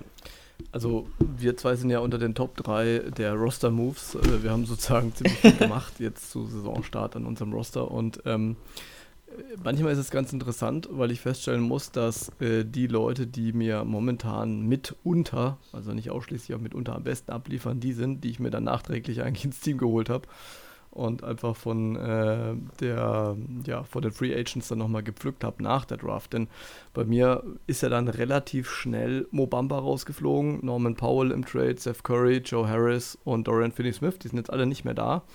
Dann habe ich natürlich Gary Ja. Payton auf der Injury List, der ist verletzt, Chris Middleton auch. Und ähm, Darius. Garland. Bitte? Darius Garland ist auch. Garland, genau. Garland ist auch auf der Injury List. Und ich habe mir dann nachträglich zum Beispiel Jordan Clarkson reingeholt. Ähm, das ist natürlich grandios, weil der legt jetzt in der Saison fast 19 Punkte auf, äh, 4 Rebounds und 5 Assists. 1,2 Stocks. Also der ist äh, besser als viele Leute, die ich was weiß ich wo gepickt habe. Und der wurde halt gar nicht gepickt. Ne? Der war dann irgendwo auf Rang 184 verortet. Also mit dem bin ich momentan sehr glücklich und wir hatten es ja vorhin schon angesprochen, der wird halt schön ins Schaufenster gestellt. Und das kommt mir jetzt extrem zugute. Mal schauen, wie lange das letztendlich gut geht. Dann habe ich mir irgendwann die Andrea Hunter dazu geholt. Ähm, da bin ich jetzt hier in dem Format eigentlich auch ganz zufrieden mit seinen 15 Punkten, 4 Rebounds. Das ist ähm, durchaus okay. Ähm, dann äh, Isaiah Jackson mittlerweile dazugekommen. Also auch okay. Ayo Dosumo, ähm, den wollte ich natürlich eigentlich unbedingt haben und irgendwo mal einpassen. Und dann habe ich einen Point Guard gebraucht und dann hat es eigentlich ganz gut gepasst. 12,6 Punkte, 5 Rebounds, 3,6 äh, Assists und 1,2 Steals. Das ist ganz gut. Da bin ich sehr zufrieden Mhm. damit. Und äh, vor kurzem habe ich Scoring gebraucht und habe geguckt, wer bringt mir momentan am meisten Scoring. Und dann ist mir Lonnie Walker, der vierte, in die Ja. gefallen, mit 15 Punkten momentan. Ähm, irgendwer muss halt mal was punkten, abgesehen der Stars in LA. Und das macht halt Lonnie Walker zumindest teilweise. Also mit dem bin ich auch zufrieden. Ähm, mit meinen Deals für Cam Johnson und Grant Williams. Boah. ja, könnte, könnte mehr bei rumkommen. Ähm, Ja. Aber man kann ja auch noch ein bisschen was machen am Roster. Also das äh, war jetzt schon ein konstantes äh, Hin und Her. Mal gucken, wie lange ich so aktiv bin. Aber bisher war ich sehr aktiv. Gebracht hat es mir allerdings Ja. noch nichts, denn die erste Woche habe ich direkt verloren. Wenn auch nur mit 4 zu 5 und ich glaube, ich hätte einen Rebound mehr gebraucht, dann äh, hätte ich gewonnen. Ja. Ja. das ist ein ganz guter Anknüpfungspunkt, äh, weil was ich jetzt als äh, neuer Spieler ähm, ja, sofort gemerkt habe, ist, dass die Zahl der Spiele, die Teams machen, halt ziemlich relevant sind. Mhm. Mhm. Ähm, das habe ich schmerzhaft erfahren in der ersten Woche, als ich, ähm, naja, ich hätte das Ding gewonnen. Ich habe es 4 zu 5 verloren. Ich hätte es gewonnen, wenn ich drei Assists mehr gehabt hätte. Ja. Jetzt war es so, ich habe eine Liste gesehen, äh, welche Teams wie viele Spiele gemacht haben. Die allermeisten hatten drei. Dann ähm, gab es irgendwie, ich glaube, zwei oder drei Teams, die sogar vier Spieler hatten. Und es gab fast überhaupt keine, die zwei hatten. Ich meine, auch zwei oder drei Teams waren das, natürlich waren die Mavs dabei, natürlich war Luka Doncic dabei und ich sag mal, Luka hätte schon hinbekommen, irgendwie die drei Assists noch zu liefern. Sowas ist halt echt ärgerlich. Und was ich für mich so ein bisschen rausgeschlossen habe, also ich habe im äh, Sommer so ein ähnliches Format schon äh, äh, zur WNBA mitgespielt. Da habe ich das eigentlich auch sehr stark forciert, also sehr viele Wechsel irgendwie unter der Woche gemacht, immer geschaut, wie viele Spiele haben meine Teams tatsächlich. Wechsle ich vielleicht, gucke ich, dass ich möglichst viele Spiele abdecke. Und wenn ich jetzt zum Beispiel gucke, ähm, Matt und ich haben, glaube ich, relativ viele, ähm, also eine relativ ähnliche Anzahl an Spielen oder an Einsätzen in dieser Woche. Aber das kann natürlich auch mal sehr unterschiedlich sein. Mhm. Da, ähm, da bin ich ein bisschen überlegen, wie ich im weiteren Saisonverlauf rangehe. Ähm, ob ich häufiger unter der Woche deshalb aktiv werde, um dann halt, halt ähm, immer möglichst viele Leute zur Verfügung zu haben. Was natürlich auch in die Hose gehen kann, wenn sich dann weitere Leute verletzen, das ist klar. Oder wenn dann letztendlich die Turnover entscheidend sind. Das stimmt, und da bin ich halt besonders gut. Aber auf Turnover gebe ich sowieso gar nichts. Auch wenn ich sagen muss, dass ich tatsächlich für gerade aktuell mit ja, in der Kategorie. Ja, ja. Äh, du, du, hast ja auch nicht, äh, Kevin Porter Jr., der ist das ist die einzige Kategorie, wo er so richtig mies ist. Turnover. Und, ja. und ich habe halt jetzt auch äh, Julius Randle und Joel Embiid, die da auch momentan äh, richtig schlecht unterwegs sind. Also, ja, Joel Embiid wirft zurzeit äh, mehr Bälle weg als die Aaron Fox gefühlt. Also, das ist, das ist schon krass. Mhm. Ja, es ist, äh, also äh, gut, wenn man jetzt insofern dran bleibt, dass man äh, sich dann auch noch ausrechnet, wer wie viele Spiele hat und dann so gleich die Moves einstellt, dann wird es, glaube ich, gar nicht mehr fertig. Also das wäre wahrscheinlich zu viel äh, Aufwand, ähm, für mich zumindest. Ja. Aber ähm, ja, man, man kann ja dann so auch, glaube ich, ganz gut vorankommen, wenn man halbwegs dran bleibt. Ich glaube, es ist halt immer super wichtig, dass man einfach guckt, okay, wer ist verletzt und dann sofort umstellt dass man entweder automatisch äh, halt sein Roster aufstellen lässt, aber halt dann doch mal drüber guckt, dass da nicht irgendwie aus welchen Gründen auch immer plötzlich Jannis auf der, auf der Bank sitzt. Das wäre dann natürlich blöd, wenn er ja. dann spielt. Und ähm, ansonsten macht es aber schon Spaß, ne? Weil also dieses, du hast schon recht, was du vorhin gesagt hast, Matt, dieses ein bisschen direktere, also dass du einfach mal einen Trade vorschlagen kannst, ein bisschen drauf gambeln kannst, okay, ähm, der Manager würde darauf vielleicht eingehen, der vielleicht nicht, dem muss ich was anderes anbieten und so. Das hat schon, was Spaßiges, aber auch hier bin ich halt auch wieder vollkommen unfähig, weil es ist ja wieder genau das Gleiche. Also sobald mir ein Spieler ein bisschen was bringt, will ich ihn eigentlich behalten. und das ist halt nicht so gut. Also da ging schon Trades durch, wo ich mir gedacht habe, warum zum Geier machen die Leute das? Aber irgendwann ist mir aufgefallen, okay, wenn dann noch ein Trade angeschlossen wird, so wie halt auch im echten Leben, ähm, dann kann das schon durchaus Sinn machen und sich dann hinzusetzen, so, nö, den mag ich, weil der hilft mir hier. Ähm, das bringt einen dann halt auch nicht wirklich weiter. Also ja, ich. Und vor allem, ja es ist halt so, wenn du einen guten Spieler willst, musst du was Gutes hergeben und das ist immer so diese Sache, die viele nicht verstehen. Ähm, sie wollen zwar viel Gutes haben, wollen aber dafür nichts Gutes abgeben genau. und natürlich haben mir auch äh, Spieler wie Kate Cunningham hat mir auch wehgetan und auch Carl Anthony Towns hat mir auch wehgetan, das, den herzugeben. Aber ähm, ich bin ja mit der Prämisse rangegangen, immer Best Available zu draften, um den höchsten Trade-Wert zu haben. Mhm. Ähm, und von dem her passt es für mich auch dann. Da muss man ein bisschen, ähm, muss man ein bisschen eiskalt sein und sich dann auch von den Spielern trennen können. Ja, genau. Gut, haben wir denn noch irgendwas? Weil ansonsten sind wir eigentlich durch. Wir haben jetzt unsere Teams vorgestellt, beide Formate mal so ein bisschen vorgestellt und mal durchscheinen lassen, wie wir an die Sache rangegangen sind, ohne jetzt natürlich äh, irgendwie eine Garantie darauf abgeben zu wollen, dass man genau mit diesen Taktiken äh, mega erfolgreich sein wird. Aber ja, also soweit ich es mitgekriegt habe, waren meistens die Leute, die, ähm, die so ein bisschen unter den Creatoren, wie man es ja so schön sagt, unterwegs sind, nicht unbedingt zwingend immer besonders erfolgreich in diesen Fantasy-Formaten, genauso wenig wahrscheinlich wie bei Sportwetten oder sowas. Also da, da, da braucht es einfach viel Gefühl dafür und das kann man sich wahrscheinlich nicht anlernen, so sehr man das will. Aber ähm, und Glück. haben wir da noch irgendwas, was es wir da dazu los. Es braucht vor allem auch Glück. Hm? Bitte? Es braucht vor allem auch Glück. Ja, genau, Glück. Also es ist halt auch irgendwie eine Art Glücksspiel. Ähm, aber ja. da wir jetzt hier kein Geld zocken oder so, ist das auch völlig in Ordnung. ja, ich denke auch. Ich, ich glaube, äh, der Punkt ist, dass Leute, die ein Format neu anfangen, wie Semmo und ich das jetzt eben tun, lernen halt. Und wir werden dann in den nächsten Jahren Ähm, also ich freue mich auf die nächsten Drafts auf jeden Fall schon. Mhm. Ähm, und ich glaube, da werden wir dann vielleicht auch anders rangehen. Da werden wir ein paar Dinge mitnehmen. Äh, genauso wie du das halt beim US-Manager, um da den Kreis zu schließen, äh, machen musst. Äh, schaust das eben ein bisschen an. Äh, man lernt irgendwie aus den Fehlern, die man bei den Spielen macht.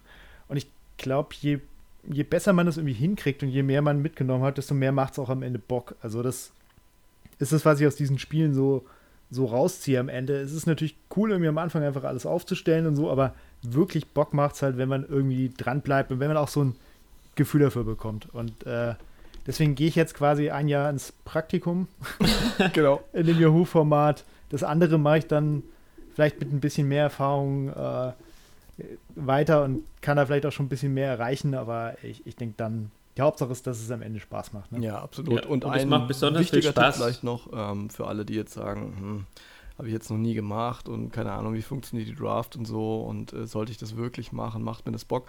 Ich kann nur empfehlen, meldet euch einfach mal bei Yahoo an, ist ja kostenlos grundsätzlich. Ähm, vielleicht gibt es noch ganz vereinzelte Leute, die sogar eine Yahoo-E-Mail-Adresse oder sowas haben, dann habt ihr ja sowieso schon Login. dann geht ihr einfach da rein und äh, macht mal eine Mock-Draft, weil man kann einfach auf Draft gehen, Mock-Draft, äh, dann tritt man einfach so einer Mock-Draft bei. Es geht ja immer noch, da draften halt irgendwelche Leute und man draftet halt auch mit. Teils kann man sich ja sogar die Draft-Position aussuchen oder man kriegt halt einfach eine zugewiesen.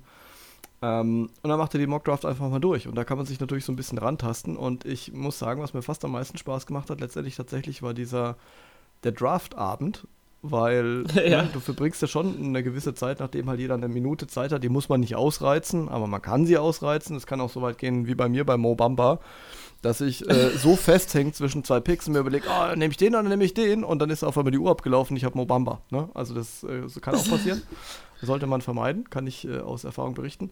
Aber auf jeden Fall äh, macht es schon Spaß, weil sich da hinzusetzen, man hat dieses ganze Board vor sich, man hat die ganzen Namen, man hat seine Überlegungen, man hat vielleicht Notizen oder man hat halt gar nichts, ja, wenn man einfach eine Mockdraft macht und will es einfach probieren und klickt sich da durch und merkt so, okay, der und der und der fliegt vom Board, okay, wen nehme ich denn? Das, das macht aber Bock. Also es ist irgendwie so eine Art von, ähm, weiß gar nicht, dynamisch spaßiger Beschäftigung irgendwie so mit der Liga. Also man kann durchaus und wieder mal so einen Mockdraft machen. Und äh, Genau. wenn man dann feststellt, Heute- ja, das taugt mir, dann warum nicht mal mitmachen bei der Liga im nächsten Jahr? Ja, Ja. absolut. Ich glaube, zum Schlafen gehen mache ich heute eine Mock-Draft. Ja, warum nicht? Und das Beste ist meiner Meinung nach noch immer, dass man halt gegen seine Kumpels spielt. Also es ist halt super, wenn man jede Woche gegen jemanden spielt, den man kennt. Oder ja, wenn man halt die, die eine Woche spielt man gegen den Magic-Fan, die andere Woche gegen den Cavaliers-Fan. Und die kann man dann auch gute äh, Trades für, für Cavaliers-Spieler und, und, und äh, Magic-Spieler anhängen. ja, ganz klar. Der Trash-Talk und so, das gehört natürlich dazu. Das muss dann einfach sein. ja, das ist cool. Das stimmt, den, den wird es bei uns, glaube ich, auch noch geben diese Woche, Matt. Ne? Genau, auf alle Fälle. Davon gehe ich ganz stark aus, weil ihr Trash talkt ja auch ohne Grund. Insofern ist es eigentlich, ähm, muss, muss es eigentlich fast mit auf dem Zettel stehen. Gut, Jungs, es ist schon spät. Der Pod dauert eine Weile. Ich danke euch auf jeden Fall für eure geballte, mehr oder weniger Expertise.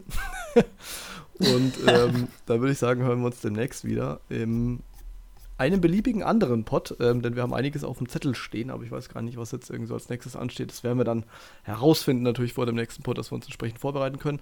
Euch da draußen alles Gute ähm, und äh, euch zwei schlaft gut. Haut rein. Macht's gut. Ciao. Macht's gut.